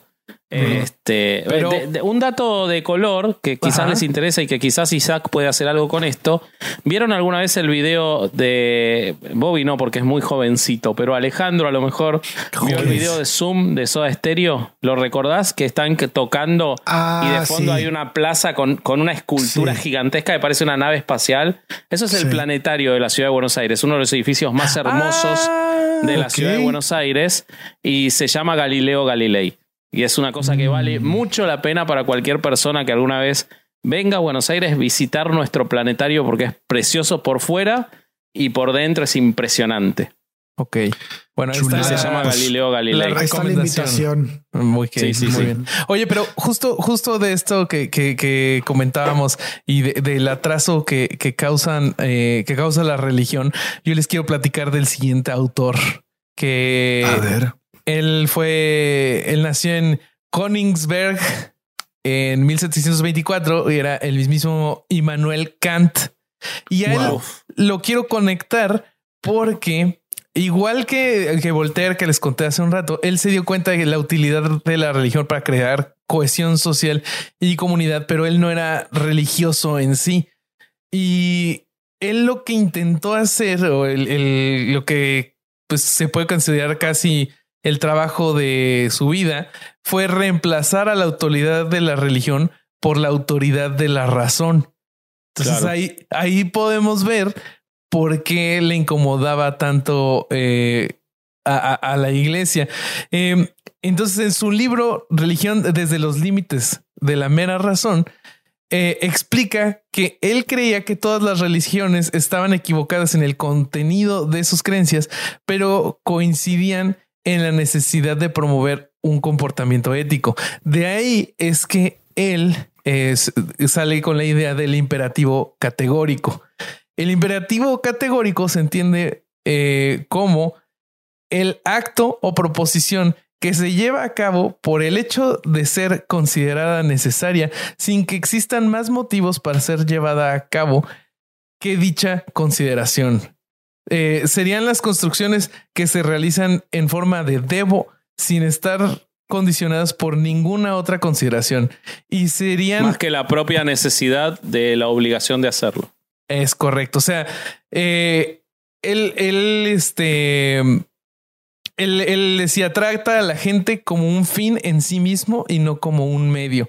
Entonces, de cierta forma, Kant estaba reemplazando el, el- el- las ideas de amor al prójimo que venían en los evangelios y en las palabras que la iglesia quería popularizar como si fueran de Jesús. Eh, eh, eh, Kant las estaba transformando en unas palabras, en palabras que venían desde la razón. Entonces, yo lo que veo es que la iglesia dice, güey, ¿cómo crees? Nos estás quitando pues de lo que nosotros cobramos. Entonces, ese es un avance que no se podía permitir porque le robaba terreno a la, is- a la, a la iglesia, o así lo veo yo. ¿Qué opinas? Sí, de hecho, la, la lectura de la crítica de la razón pura, que si no lo leyeron y no lo quieren leer, la forma mejor de entenderlo es ver los videos de nuestro amigo Darin McNabb, que son maravillosos. Sí. respecto de la crítica de la razón pura, pero él pone muy en duda la propia existencia del concepto de Dios en su análisis. Sí. Eso es muy interesante de, además de la trascendencia hasta el día de hoy de las ideas de Kant, eh, por, por el acuerdo o por el desacuerdo, pero él pone, pone muy en duda la ex- la- el concepto de Dios, si bien no era un- una persona atea, digamos, ¿no? Mm. Pero, pero justo yo, yo lo que veo es, es un paralelo con el caso de, de Galileo, porque Kant estaba encontrando una forma por afuera de la religión de, de entender el mundo. O sea, Galileo Claro. entendía, te- en- en- propuso, o más bien encontró una forma de describir el universo. Y Kant estaba encontrando una forma de entender la moral humana a través de la razón y no de la religión. Y, y sí, creo que eso no, no le caía nada bien a la religión. Kant era un humanista y una cosa muy llamativa del humanismo es que, eh, muy llamativa y muy triste, eh, y como, como vemos que el poder siempre lo trastorna todo, es que el que era el, el, el principal eh, encargado de la publicación de los índex, que era Paulo Manucio, un veneciano, era un humanista también. Eh, Wow. Sin embargo, su, su carrera y su necesidad económica, porque era un muy sufrido imprentero, eh, además de un casual conocimiento del Papa Pío IV, lo llevó a Roma, donde termina él siendo el encargado de la publicación de los índex. Este, fíjense cómo No mames. todo termina. Bueno, era un mundo muy chico el mundo de la cultura en esas épocas. Les Sí. retomo el relato entonces. Eh, les había contado cómo se creó la congregación, la actividad tan fuerte que tuvo, cómo duplicó la cantidad de libros, y les voy a dar algunos datos numéricos. Entre el siglo XVI y mediados del siglo XX, el último se publica en 1948, se hicieron 30 índices de libros prohibidos. Pero escuchen los números. En el siglo XVI hubo tres. O sea, tres, tres actualizaciones. En el siglo XVII hubo tres también. En el siglo XVIII hubo siete. En el siglo XIX hubo seis. En el siglo XX Pese a que la última salió en 1948, hubo 11. Uf. 11 ediciones distintas. Lo que te denota, algo que ustedes decían al principio del episodio, que si la iglesia dejó de prohibir libros es porque ya su prohibición no le importaba a nadie, no porque quisiera dejar de prohibir libros. La prohibición de libros de la iglesia ya no tenía un efecto real. Por eso es que dejan la prohibición. Pero en el siglo XX publicaron 11 ediciones. Eh, perdón, 11 em, eh, índices distintos, porque ediciones se publicaron 300 en todos esos años, 10 por cada una, porque se iban actualizando, digamos, la publicación. Algo también muy llamativo es que no solo se publicaba, se prohibían autores, como las obras completas, como de ustedes dijeron, de Voltaire o de Kant o de todos estos, sino que también se prohibían libros específicos, algunos insólitos, como por ejemplo el Lazarillo de Tormes, que no sé si alguna vez ah, leyeron el Lazarillo de Tormes, pero estaba prohibido por la Iglesia Católica Tormes, además pueblo vecino de Salamanca, así que le tengo muchísimo cariño. De Salamanca, España, eh, por favor. Este, no de Salamanca, eh, eh, el lugar Este, que, que no merece estar en México. Salamanca. porque realmente que, la ciudad más fea que yo conocí de México, si hay alguien de Salamanca, les mando un saludo grande, la ciudad más fea que yo conocí de México. Y probablemente de las más peligrosas hoy. Y miren que yo fui muchas veces a Tampico, ¿eh? Tampico es, es este París es París. Eh, bueno, eh, además se prohíben un montón de Biblias traducidas a las lenguas maternas de los fieles. Se eh, pone como exclusivo la Biblia en latín. Esta es una de las cosas que el índice se ocupa mucho. las congregaciones, el Papa, el Santo Oficio iban indicando qué libros debían prohibirse. se ocurrieron situaciones, por ejemplo, como autores como Félix Robert de Lamennais, que fue prohibido, pero como al Papa le gustaba, lo indultó y entonces permitió que se siguiera publicando. Eh, Víctor eh, Hugo, güey. Ah, contanos, a ver. Víctor Hugo es una situación distinta, ¿no? Algo muy parecido a lo que estás diciendo con los otros autores. Pero, por ejemplo, este, Los Miserables, eh, se utilizaron las traducciones de este libro para para eh, censurarlo de manera, eh, eh, ¿cómo se dice? Vaya, no toda la obra, sino que quitaban partes que no le, que no le, que no querían que se, que se, que se leyeran de la manera que estaban escritas en su ah, forma. Se el libro, no se prohibía completo. Sí, la, la, en la novela, no sé si recuerdan, pero la novela este, original, Jean Valjean, Sí. Jim Valjean, ¿no? Si o sea, habla de los miserables. sí, de los miserables. Eh, en el umbral de su muerte, eh, rechaza el ofrecimiento de la portera de ir por el sacerdote, ¿no? Claro, de la extrema Él, él, muere eh, sin recibir los santos sacramentos. Entonces, de esta manera, Valjean representa a este creyente que se aleja del dogma. Ajá. Sin embargo, en la traducción en español, él muere en presencia de un sacerdote que aquella portera sí le trae. Ah. Entonces, por otro lado, si recordamos la primera parte de la obra, eh, el monseñor Beniu, o sea, se, pronuncia así. Eh, Seguro que no, pero como no lo estoy leyendo, no, Bueno, eh, bueno, algo así. El monseñor ese que sale está impresionado por el alegato del protagonista, ¿no? Donde narra aquellas injusticias y atropellos de la iglesia y la monarquía y de por qué es necesaria la Revolución Francesa. Entonces, en el libro original, el monseñor se arrodilla frente al revolucionario y le pide su bendición, güey. Pero si vemos la, la, versión en español, nuevamente fuimos engañados, güey, por más de 100 años, güey. En esa versión aceptada pasa totalmente lo contrario. Eh, el protagonista es quien recibe la bendición y se arrepiente ante Monseñor. Ah.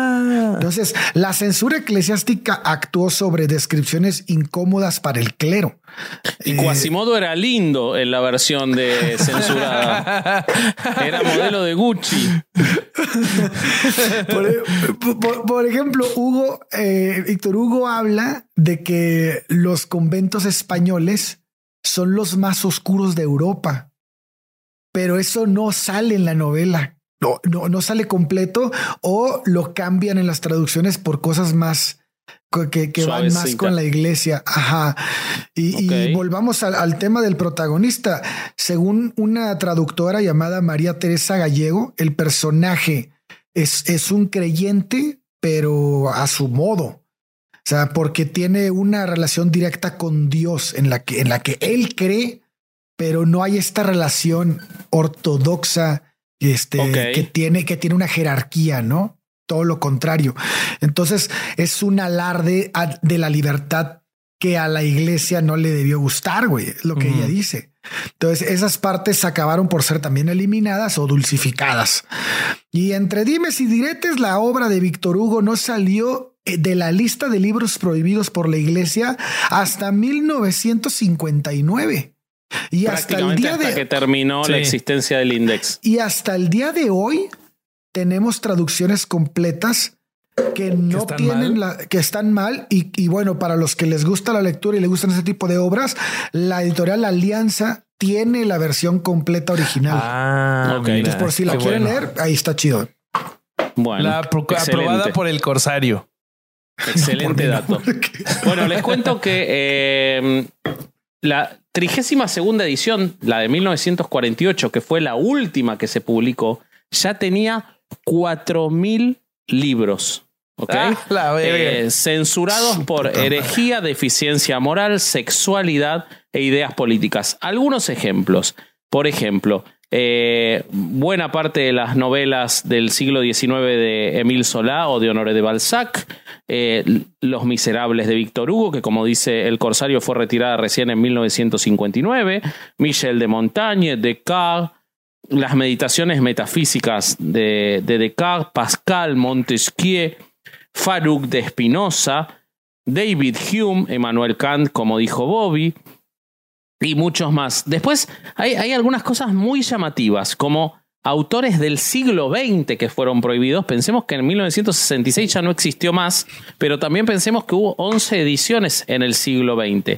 Anatole France fue prohibido. Yo tengo una autora del siglo XX. André Gide, Jean-Paul Sartre, el esposo de tu autora que ahora vas a contar, fue prohibido. Esposo, yo, yo tengo que no se sabe, se piensa que nunca se casaron, ¿no? Bueno, el concubino. Eh, este, este, bueno, pero hay otra cosa. Muy, hay una cosa muy llamativa. Una cosa muy llamativa. Que es que Schopenhauer, Marx o Nietzsche, por poner tres ejemplos, nunca figuraron en el index. ¿Por qué? ¿Y Rousseau? Porque se consideraba. De Rousseau no tengo el dato. Pero Schopenhauer, Marx o Nietzsche nunca figuraron en el índice porque la iglesia consideraba que esas lecturas eran tan evidentemente prohibidas para los católicos por ser sus autores ateos que ni siquiera necesitaban prohibirlas. ¿Ok? Entonces este se consideraba que sido algo así en esa época. Que los fieles tenían que ser conscientes de esa prohibición. Una cosa muy llamativa, como a los más evidentemente anticristianos no los prohibieron. Eh, y después, este. Eh, hay cosas también y no mamadas. muy extrañas, como por ejemplo que la revista ultraderechista Acción Francés, o sea, Acción Francesa, la revista de extrema derecha de Francia, fue agregada en la lista ah, porque se consideraba que sus posturas eran contrarias a la iglesia por su extremidad. Eh, por su extremismo, perdón, no por su extremidad, no es que tenían el pito largo, por su extremismo. Eh, ¿El pito es una extremidad? Lo dejo para otro episodio. Bueno, pregunta eh, filosófica. Sí, sí, sí, sí, sí. el de Bobby seguro porque hasta puede agarrar cosas y hacer malabares, pero no sé el del resto. bueno, una cosa llamativa es que los efectos de este índice no fueron solo en Europa. Durante muchos años, en lugares como el Quebec de Francia o Polonia, por ejemplo, era muy difícil encontrar copias de todos estos libros. Es decir, el índice funcionaba incluso hasta el siglo XX. ¿Querés contarme, Bobby, algún caso y después sigo con los motivos que podían llevar a las prohibiciones? Eh, claro que sí, mira, te voy a contar de esta señora que dices que fue pareja del señor eh, Jean-Paul Sartre, que justo te quiero, antes, antes de contar, quiero hacer un, un, un paréntesis del tema para contarte algo que te va a traer una sonrisa a, a tu carota. Eh, en, una, en una entrevista, eh, le preguntan a, a Simone de Beauvoir, que es de quien estoy hablando, cómo fue que conoció a, a Sartre. Y ella dice Uno de que los no- hombres más feos que yo he visto en mi vida, Jean-Paul Sartre, sí, que sí, rechazó el Des- premio después de Nobel. Diego Rivera, ¿no? Y bueno, Está es que- parejo, ¿eh? No, no, con, con el sapo nadie puede. eh, no Con es- el sapo. Así le decían, güey. Ese era su Sí, es que apodo. sí, pues es que sí parece sapo. güey. Pero, pero hasta él, de- hasta, hasta en las cartas luego de Frida y así le decía el sapo. O sea, de ah, hecho, ella también le decía el sapo. sí, güey. De hecho, si vas al Museo Anahuacalli, que fue este, es un edificio diseñado por él, en la planta de baja, en el sótano, hay un sapo de piedra y él lo mismo lo puso ahí. O sea, él Wow. sabía, él, él, él era un apodo que abrazaba, güey. Ah, ok, no Sí, sabía, sí, no sí. sabía. Y tú rechazando el apodo de ¿Leyeron a Corsario. Ahí. alguna vez, muchachos? Yo todavía no, yo todavía Yo no. leí hace, hace no mucho un escrito de existen- existencialismo, ¿no? Sí, claro. Sí, le- leí un, un, es- un escrito que me pasó mi cuñado. Este está es una maravilla, Sartre. O sea, Muy no, uno no está de acuerdo, eh, pero es impresionante. Pero sí está la- cabrón el güey. El uso del lenguaje es, es increíble, increíble, increíble. Yo leí una obra de teatro que se llama Las Moscas, que se lo recomiendo a todo el público, es devastador. Era un tipo absolutamente pesimista eh, y Existencialista de hueso colorado. Sí, y es este muy, muy interesante leer a Sartre, la verdad. Bueno, continúo con mi paréntesis para hacer que Sí. sonrías. Eh, dice entonces Simón de Beauvoir acerca de cuando conoció a Sartre. Fue extraordinario porque había soñado con conocer a Sartre y tener una reunión muy intelectual y seria con él. Tú sabes, cosas que piensas cuando eres un estudiante de 20 años y vas a conocer a un gran filósofo como él. Sartre me preguntó qué libros traía y yo estaba tan avergonzada de traer esas lecturas no intelectuales. Me ruboricé y estaba casi que llorando, pero lo tenía que mostrar. Entonces, de repente, Sartre hace una sonrisa enorme y me dice, ¿te gustan los libros de cómics? A mí también. Y empezamos a hablar de cómics y cómo nos gustaban tanto a los dos. Al final declaró, eres una joven estudiante muy interesante. Entonces Sartre y Simón de Beauvoir se conocieron y empezaron a ser amigos por los cómics. Sabía que Sartre leía bande de cine en, en Europa, en Francia Ajá. y en el, en el mundo francoparlante es la bande de cine. Y es un, al igual que en Japón, son los únicos dos lugares en lo que es una lectura predominantemente de adultos. Ajá. La, de hecho, me acaba de llegar, les voy a mostrar esta maravilla al público. Me acaban de llegar los nueve tomos que compilan completa Ah, la obra. Se llama Blueberry. Ahí Ajá. lo ven, es la obra de Charlier, que es el creador de el- el- la profesión de guionista de historieta en, en el mundo francoparlante, y el dibujante, que acá se hace llamar Giraud, que era su apellido real, es nada menos que Moebius, uno de los más grandes autores eh, de la historia, de dibujantes, eh, el creador, entre otras cosas, para el que no sabe nada de historieta del quinto elemento, que se lo robaron. eh, ¿A poco? Este, sí, exactamente. eh, un monstruo. Pero la banda de cine, la historieta en, en el mundo francoparlante, empezando por Tintín o Asterix o lo que se les ocurra, es de adultos, al igual que el manga en Japón. Con lo cual no me llama la atención que fueran lectores de banda de cine eh, eh, Sartre y Simón de Beauvoir. Ok, ok. Bueno, pero continuando, ya terminando mi, mi paréntesis y para que la audiencia sepa quién fue eh, esta extraordinaria mujer, ella participó activamente en la defensa de los derechos de las mujeres, en especial en la legalización del aborto en Francia. Fue una de las redactoras del manifiesto de las 343 en el que, junto con otras mujeres, afirmaba haber practicado el aborto exponiéndose a enfrentar procesos penales.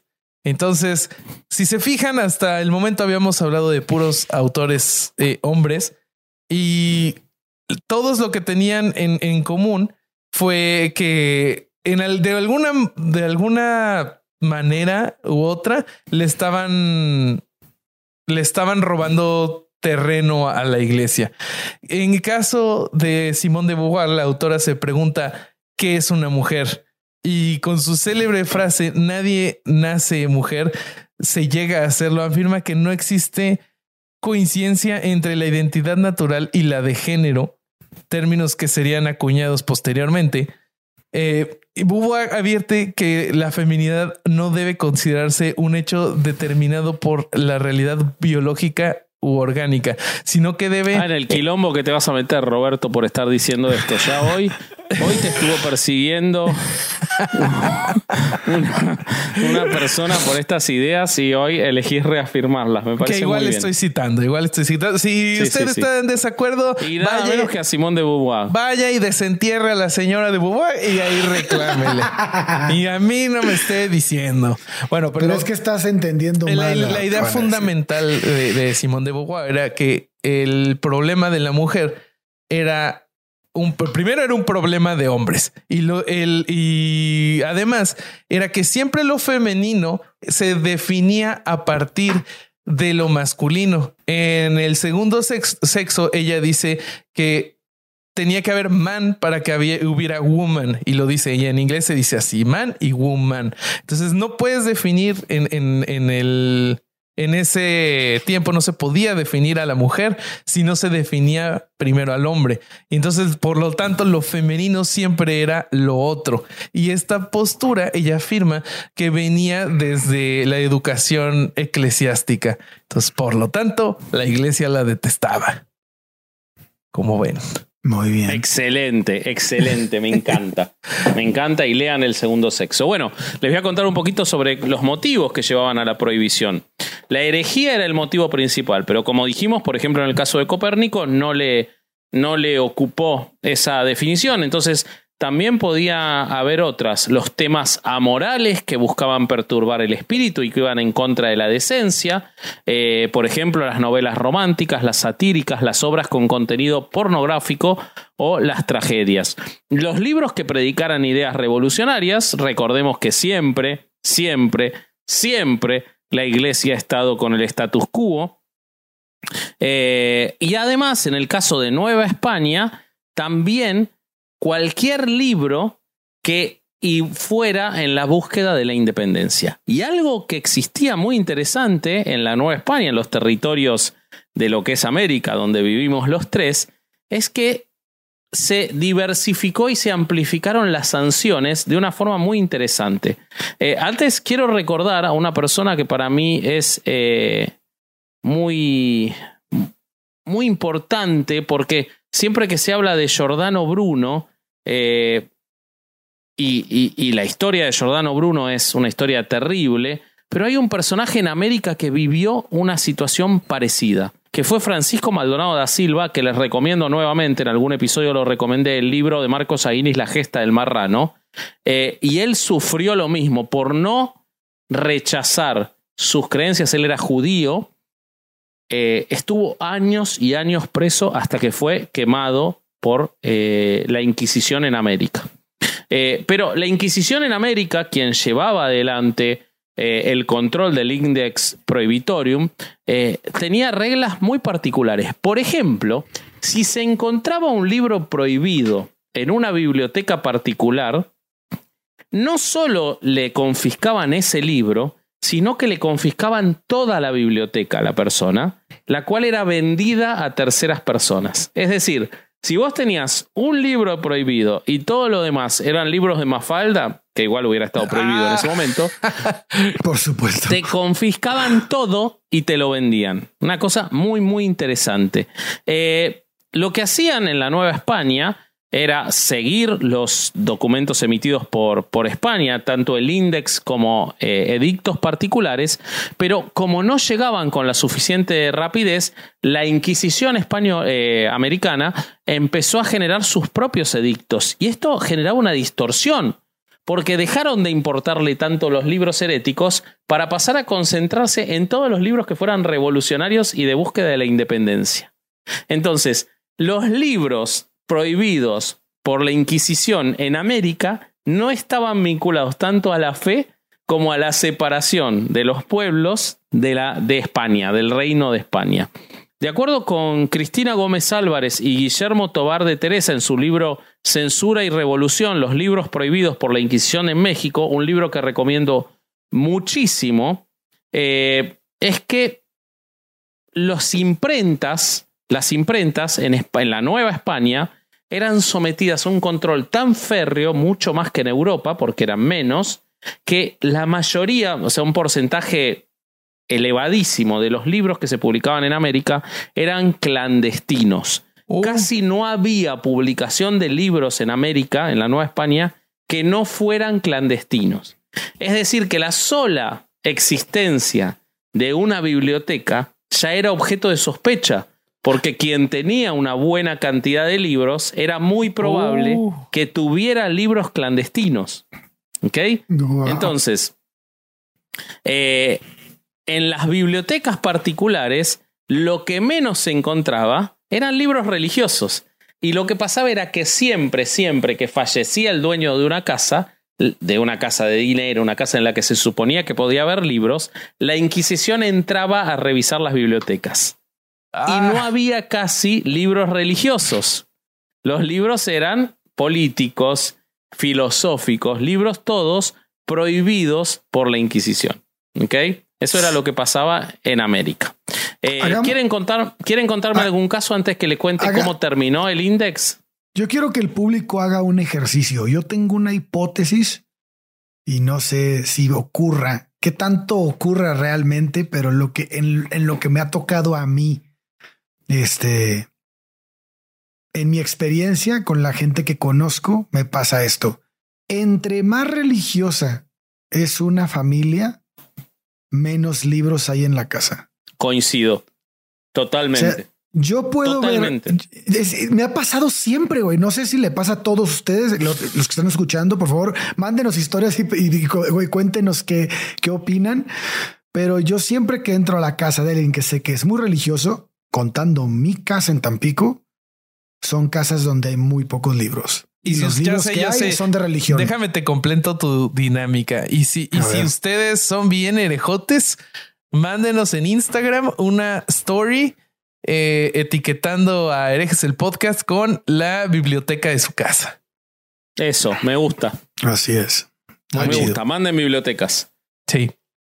Bueno, les cuento entonces cómo terminó el Ajá. index, cómo desapareció. En 1917, eh, el Papa Pío X decide que hay que empezar a eliminar dependencias del Vaticano. El Vaticano se había salido de control de lo gigantesco que era. Se enfermó en de el- poder. en el curso de una guerra eh, había que empezar a disolver. Entonces, Benedicto XV, quien es eh, quien lo sucede, disuelve la congregación del índice y le da las funciones de censura a la Inquisición romana, que ya para mi- 1908 no se llamaba Inquisición, sino que se llamaba, como sigue hasta hoy, la Congregación del Santo Oficio. Ocurre el Concilio Vaticano II en 1965. De la doctrina de y- la fe. Hoy se llama de la Eh, doctrina de la fe. Ah, hoy se llama la doctrina de la fe, sí, es verdad. Y el Papa Paulo VI reorganiza el, El último Santo. Oficio, convirtiéndolo en la congregación para la doctrina de la fe, eh, y, le, y no dice nada respecto de las competencias del índice. Es decir, no le quedan a nadie en 1965. El 14 de junio de 1966, Paulo VI hace una notificación en la que indica que no va a haber nuevas ediciones. Dice que el índice sigue siendo moralmente vinculante a la luz de la ley natural, pero ya no se va a publicar más. Eh, a cambio de esto, a cambio de esto, se elaboran dos artículos del Código de Derecho Canónico que dicen lo siguiente. Artículo 831. Sin causa justa y razonable, los fieles no deben escribir nada en periódicos, folletos o revistas que de modo manifiesto ataquen a la religión católica o a las buenas Ah. costumbres. No, pues ya Los fallamos, clérigos. amigos. Los clérigos y los miembros de instituciones religiosas solo pueden escribir con licencia del ordinario del lugar. El ordinario del lugar es el que en el pasillo le muestra el pito a los chicos. Ese es el ordinario. No. Dice, "Qué ordinario. Sí. Eh, bueno, eh, el segundo inciso del 831 dice: compete a la conferencia episcopal dar normas acerca de los requisitos necesarios para que los clérigos o miembros de institutos religiosos puedan tomar parte en emisiones de radio o de televisión en las que se trate cuestiones referentes a la doctrina católica. Y finalmente, el artículo 832 del Código de Derecho Canónico indica: los miembros de institutos religiosos necesitan también licencia de su superior mayor para publicar escritos que se refieran a cuestiones de religión o de costumbre. Fíjense cómo pasan solo a regular a los que pueden. Estaban Sí. acostumbrados a regular Sí, a la sociedad y luego de la Segunda Guerra Mundial pierden ese poder Sí. y ya no pueden más que regular a sus propios. Eh, pues si quieres, yo te cuento el último caso para que después podamos cerrar, que es el de el querido Emil Solá, que es también Otro de mis héroes. eh, sí, y otro parisino, ¿no? Eh, de, Ujú. Nació en 1840. Él fue considerado el líder del movimiento literario llamado naturalismo. En un realismo extremo basado en la descripción y en las teorías fisiológicas de pensadores como eh, Hippolyte Taine o Taine, no, no, sé cómo se diga, perdón. Él nace en una familia eh, poco adinerada, abandonó los estudios para ponerse a trabajar eh, como administrativo, pero no tardó en empezar a colaborar con artículos en diversos medios. Eh, Conectado en un principio con el romanticismo, sus primeras obras fueron relatos que se publicaron bajo el título de Cuentos a Ninon, Ninon, perdón, y una novela autobiográfica de tintes románticos llamada La Confesión de Claude. Eh, como colaborador en el periódico eh, Le... A la mierda. Le... Levenment, no. Levenement. Bedmont. Bedmont se dice. Bedmont. Le Bedmont.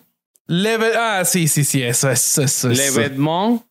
L- Ajá, Levermont eh, comenzó a realizar crítica pictórica, interesándose por la pintura impresionista y contrayendo amistad con los nuevos artistas de la época. Eh, se interesó por la obra de Balzac, de en las teorías de no sé cómo se dice, Taine, Taine, no sé. Eh, desarrolló un concepto de novela diferente donde refleja en gran detalle la vida de una familia a lo largo de varias generaciones. Yo me imagino. Era el máximo bestseller de Francia cuando hizo lo que vas a contar que hizo. Eh, sí, lle- llevó ese concepto a, a la práctica con eh, la serie Los Rougon Macquart, eh, que se extendió a lo largo de 20 novelas, supongo que es la que son las que dices, y en varias otras obras como la obra o Nana. Eh, Sola fue la voz de los autores naturalistas, mostrando a la sociedad francesa desde una perspectiva cruda y dramática, alejada de los cánones más apreciados por eh, la crítica oficial, eh, pero que gozaba de gran éxito entre su público. Sola afirmó obras tan importantes para entender la situación popular de su época como eh, Germinal o La Tierra. Además de auténticos... Lean Germinal, todos lean Germinal, por favor. ¿Esa, esa sería tu recomendación de Sola? Sí, lean Germinal. Sí. Ok. No, mi Ah, recomendación es el Jacques, que es de lo que vas a hablar, pero lean Germinal. Bueno, entonces, como se pueden dar cuenta, Sola ya era un autor de renombre consolidado y de gran, gran influencia.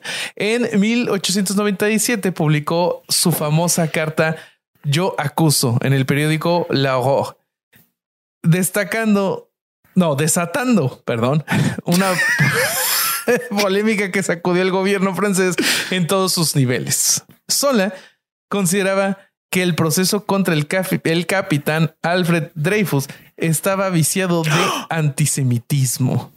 Y ese Dreyfus siempre fue un pedo. no lo consideraba él, estaba viciado de antisemitismo. O sea, el proceso fue así.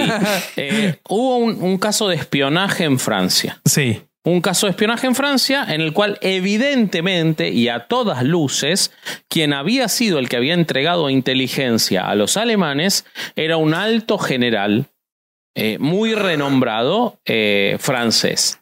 Sin embargo, como Dreyfus era judío, se lo acusó a él. Dreyfus era judío y de buena familia en París y se lo acusa a él y se lo mete preso sin ninguna evidencia. Y entonces la esposa de, de Dreyfus va desesperada a pedirle a Emil Solá, porque lo respetaba, que lo ayude. Y Solá era un tipo grande, muy rico, que le había ido muy bien escribiendo y no quería meterse en esos líos. Pero ante la injusticia, decide poner en riesgo todo para intervenir en el caso. sí, sí, sí, sí. Y pues justo eh, sus palabras dirigidas al presidente de la República tuvieron una tirada de 300 mil ejemplares, eh, haciendo saltar todas todas las alarmas. Este caso dividió a la sociedad francesa y Sola pronto recibió malas noticias ya que fue denunciado por difamación y condenado a pagar set, sí, no, 7500 francos, además de a un año de cárcel. Entonces él huye a Londres, eh, donde pasó un año viviendo en secreto mientras seguía de cerca la situación política en Francia. A su vuelta siguió insistiendo en la inocencia de, de Dreyfus, aunque finalmente fue condenado. Eh, él sufrió, Solon su- sufrió el embargo de sus bienes, la, persecución mediática iniciada por el gobierno y varios diarios derechistas. Sin embargo, se mantuvo firme en sus posiciones y se ganó el favor del pueblo francés. Pese a todo, en 1890 le fue negado el ingreso en la Academia Francesa y en 1902 Sola muere en un accidente que se ahogó por el humo de, de su chimenea. Sí, una, una algunos- chimenea que emitía eh, dióxido de carbono lo mata. Eh, exactamente. Alguno, bueno, yo en un artículo que leí eh, decía que hay gente que cree que fue asesinado y no pudo ver cómo Dreyfus era finalmente rehabilitado en 1906. Exonerado, sí. Sí, sí. Este Mm. es un caso muy, muy, muy paradigmático de un montón de cosas.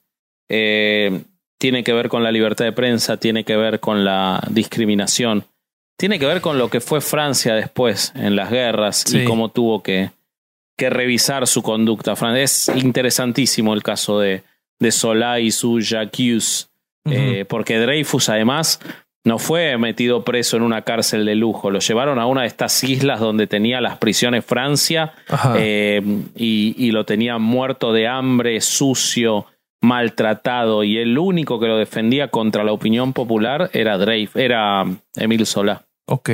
Uf, qué duro. Muy interesante la historia. pues, Pero bueno, gracias, Bobby. La verdad que me, me trajiste a uno de mis héroes. Eh, para cerrar la historia, les voy a contar porque uno dice, bueno, terminó el index. Ya no hay más prohibiciones. Ya la iglesia solo se dedica a cosas buenas. Claro, exactamente. Eh, como terminar con esta guerra, que vemos el éxito de Francisco vemos terminando a con la guerra. Francisco llamando valientemente al ayuno. El ayuno católico es lo que va a terminar exacto. con la guerra. Pero no, le- les voy a traer algún caso, ¿no? Porque eh, encontré, encontré el, la- el comunicado del Opus Dei eh, cuando salió el libro y luego la película El Código da Vinci. Entonces les voy a contar lo que dijo el Opus Dei eh, en, el, en, el- en esa época. Habiéndose suscitado opiniones controvertidas sobre el libro de Dan Brown, El Código da Vinci y la reciente aparición de una versión cinematográfica, la Conferencia Episcopal Peruana, de acuerdo con su misión orientadora, desea emitir la siguiente reflexión para los católicos, cristianos, musulmanes y judíos, que siempre le Ah, preocuparon un montón, así como para los intelectuales no creyentes que se sienten ofendidos por los numerosos errores históricos y artístico-culturales creados con la única finalidad de originar grandes ingresos lucrativos, algo que a la iglesia le molesta un Le montón. preocupa Sí. mucho. Sí. Sí, sí, sí. La novela El Código da Vinci presenta grandes falsedades, entre las que enumeramos solo algunas que respondemos a continuación. Dice que Jesús no es Dios y que fue el emperador Constantino quien lo deidificó. Y ahí aclaran que mucho antes del concilio de Nicea, bueno, que Jesús se casó con María Magdalena, que bueno, y enumeran, ¿no? Y entonces, ¿qué debemos hacer como católicos? O sea, ahí ya se olvidó de los judíos, musulmanes, los ateos. Sí, sí, sí, que estaban muy ¿Qué debemos hacer como católicos? Duró tres párrafos. Eh, Yo no sé revalorizar qué la vayan a hacer ustedes, pendejos, pero Los nosotros- católicos vamos a hacer esto.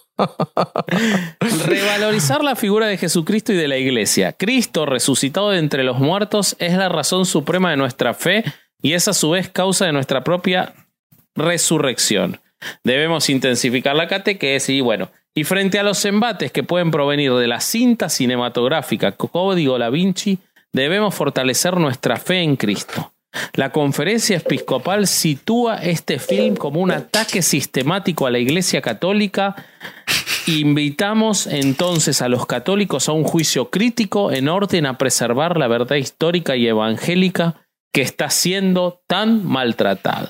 si algo Y- no pueden hacer los católicos es un juicio crítico. Oh. Y sumado a eso, Corsario, te invito a que desatornilles tu micrófono, lo tomes Y lo con una mano y lo tires.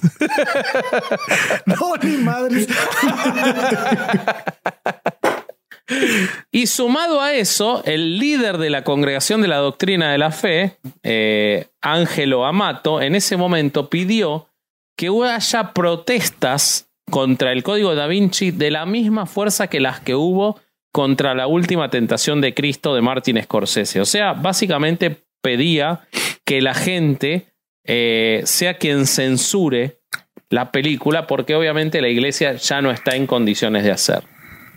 Eh, Claro. Eso respecto de la iglesia católica. Ahora, respecto de la existencia de libros prohibidos, si ustedes se creen que con el fin, que la iglesia católica es la única que se encarga de eso y con el fin del index se terminó y con la pérdida de poder, les voy a traer una mala noticia. El mundo está lleno de prohibición de libros. Por ejemplo, Hong Kong, eh, un lugar que fue independiente intelectualmente hasta hace un par de años y a que ahora los chinos han terminado de tomar por completo, está censurando como nunca antes en la historia de un lugar que se consideraba libre. Las editoriales están revisando sus catálogos para autocensurarse por las obligaciones que le impone el gobierno chino. Ya vamos a hablar de cómo el comunismo en esos lugares funciona como una religión, entonces tenemos una censura parareligiosa. Eh, tenemos autores que indican cómo antes de 2019 sus libros se publicaban libremente en Hong Kong y ahora están censurados, cómo la Administración General de Prensa y Publicaciones le indica a las editoriales cómo tienen que censurar, eso respecto de Hong Kong. Vemos respecto de Irán, algo que no es nuevo, como en 1979, cuando cae el gobierno del Shah e ingresan eh, los, este, los militantes islámicos, quemaron tantas cantidades de libros que hubo librerías enteras que tuvieron que cerrar porque se quedaron sin libros en Irán. Como, nuestro, finalmente, como nuestra serie de cerrar- entrevistas. Exacto. Eh, y finalmente les voy a contar cómo el 2021 fue el año con mayor censura de libros en lo que alguna vez, hace muchos años, y ya solo queda el recuerdo, fue la cuna de la libertad y de la democracia, que es los Estados Unidos. Según, según la asociación American Library Association, eh, que es además la asociación de bibli- bibliotecas más antigua del mundo, el 2021 fue el año con mayor censura de libros en la historia. Se han censurado más de 270 libros en los Estados Unidos, sobre todo referidos a los conceptos raciales.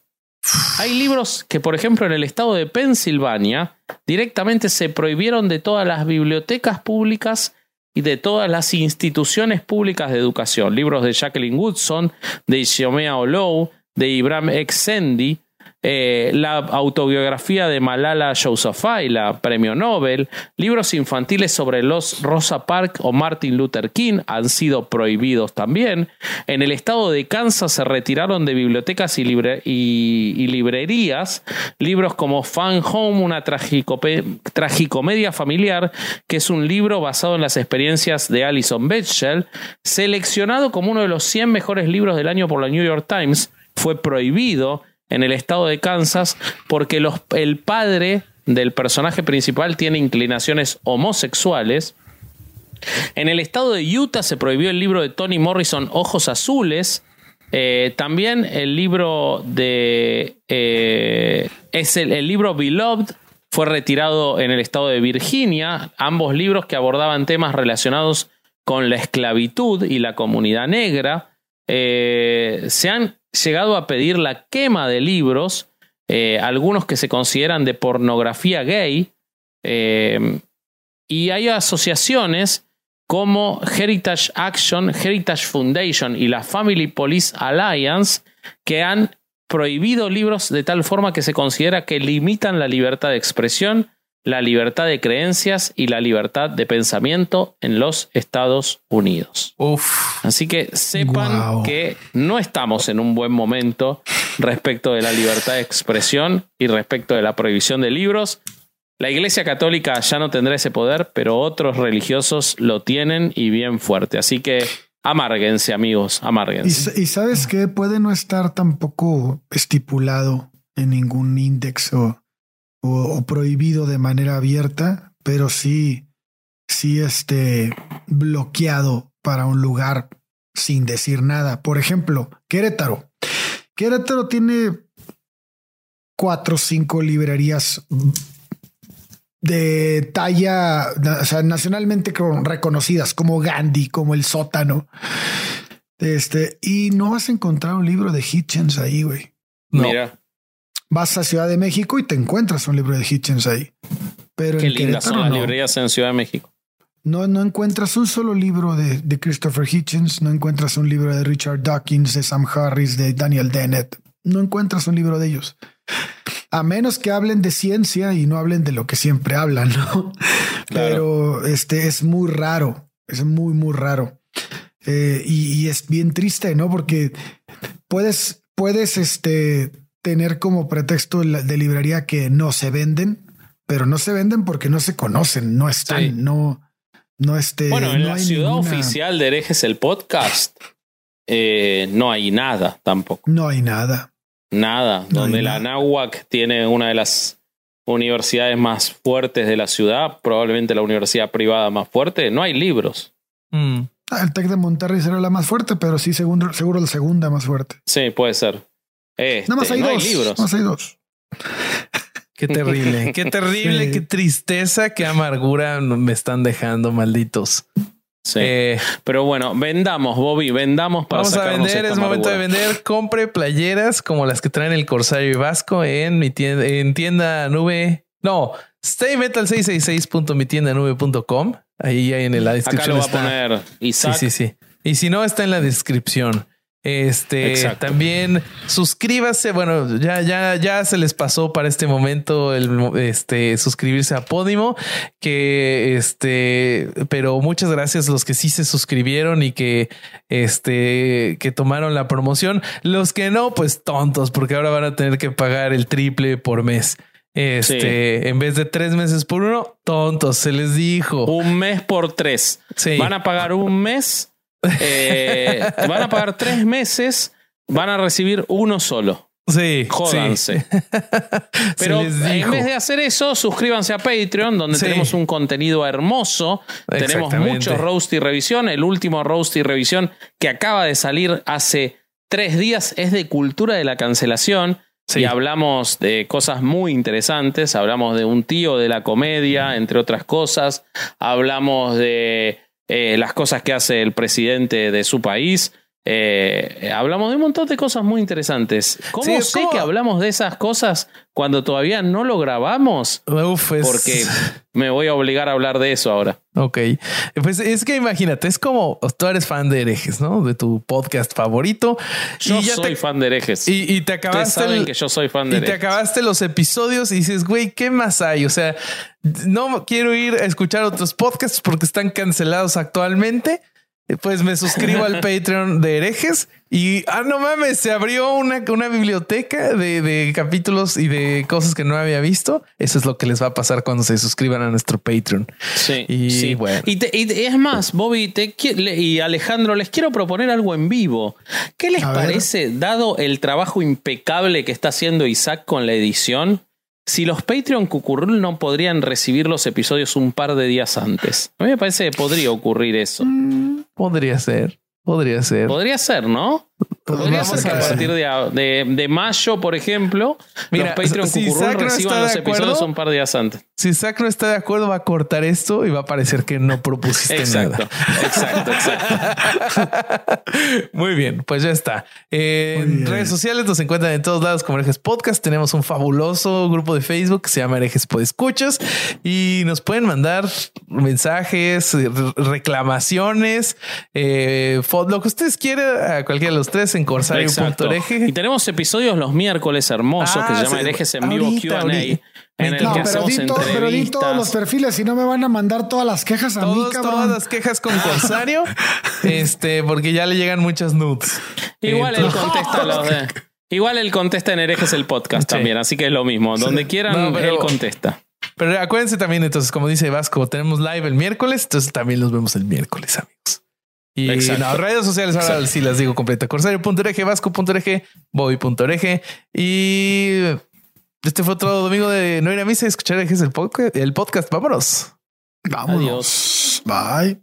Sometimes we just sit back and laugh at life, floating far and wide away from harder times. I'm wide awake, I'm looking out to see the art of life is right in front of me. Inside your smiling face, I can't believe it's so. Uy, ya va con la chancla. Ahora sí, ya valió. Ya van a llover vergazos en la casa Vázquez Va a Ortega. repartir caña. ¿Estás listo para convertir tus mejores ideas en un negocio en línea exitoso? Te presentamos Shopify. Tal vez no lo sabías, pero nuestro podcast More Than Mamis es un negocio y lo empezamos por supuesto para desahogarnos y hablar sobre la maternidad, no para convertirnos en expertas de ventas y del e-commerce. Así que sí, necesitábamos ayuda para vender nuestro merch y poner en marcha nuestra tienda. ¿Y cómo suena con Shopify? Llegó otra venta. Shopify es la plataforma de comercio que está revolucionando millones de negocios en todo el mundo. Ya seas un emprendedor desde tu casa o desde donde sea, Shopify es la única herramienta que necesitas para iniciar, administrar y hacer crecer tu negocio sin dificultades. Con Shopify puedo gestionar pedidos, envíos y pagos desde cualquier lugar, brindándote toda la información y estadísticas de tus ventas al detalle. Regístrate para un periodo de prueba con tan solo un dólar al mes en shopify.com barra sonoro, todo en minúsculas. Ve a shopify.com barra sonoro para llevar tu negocio al siguiente nivel. Shopify.com barra sonoro.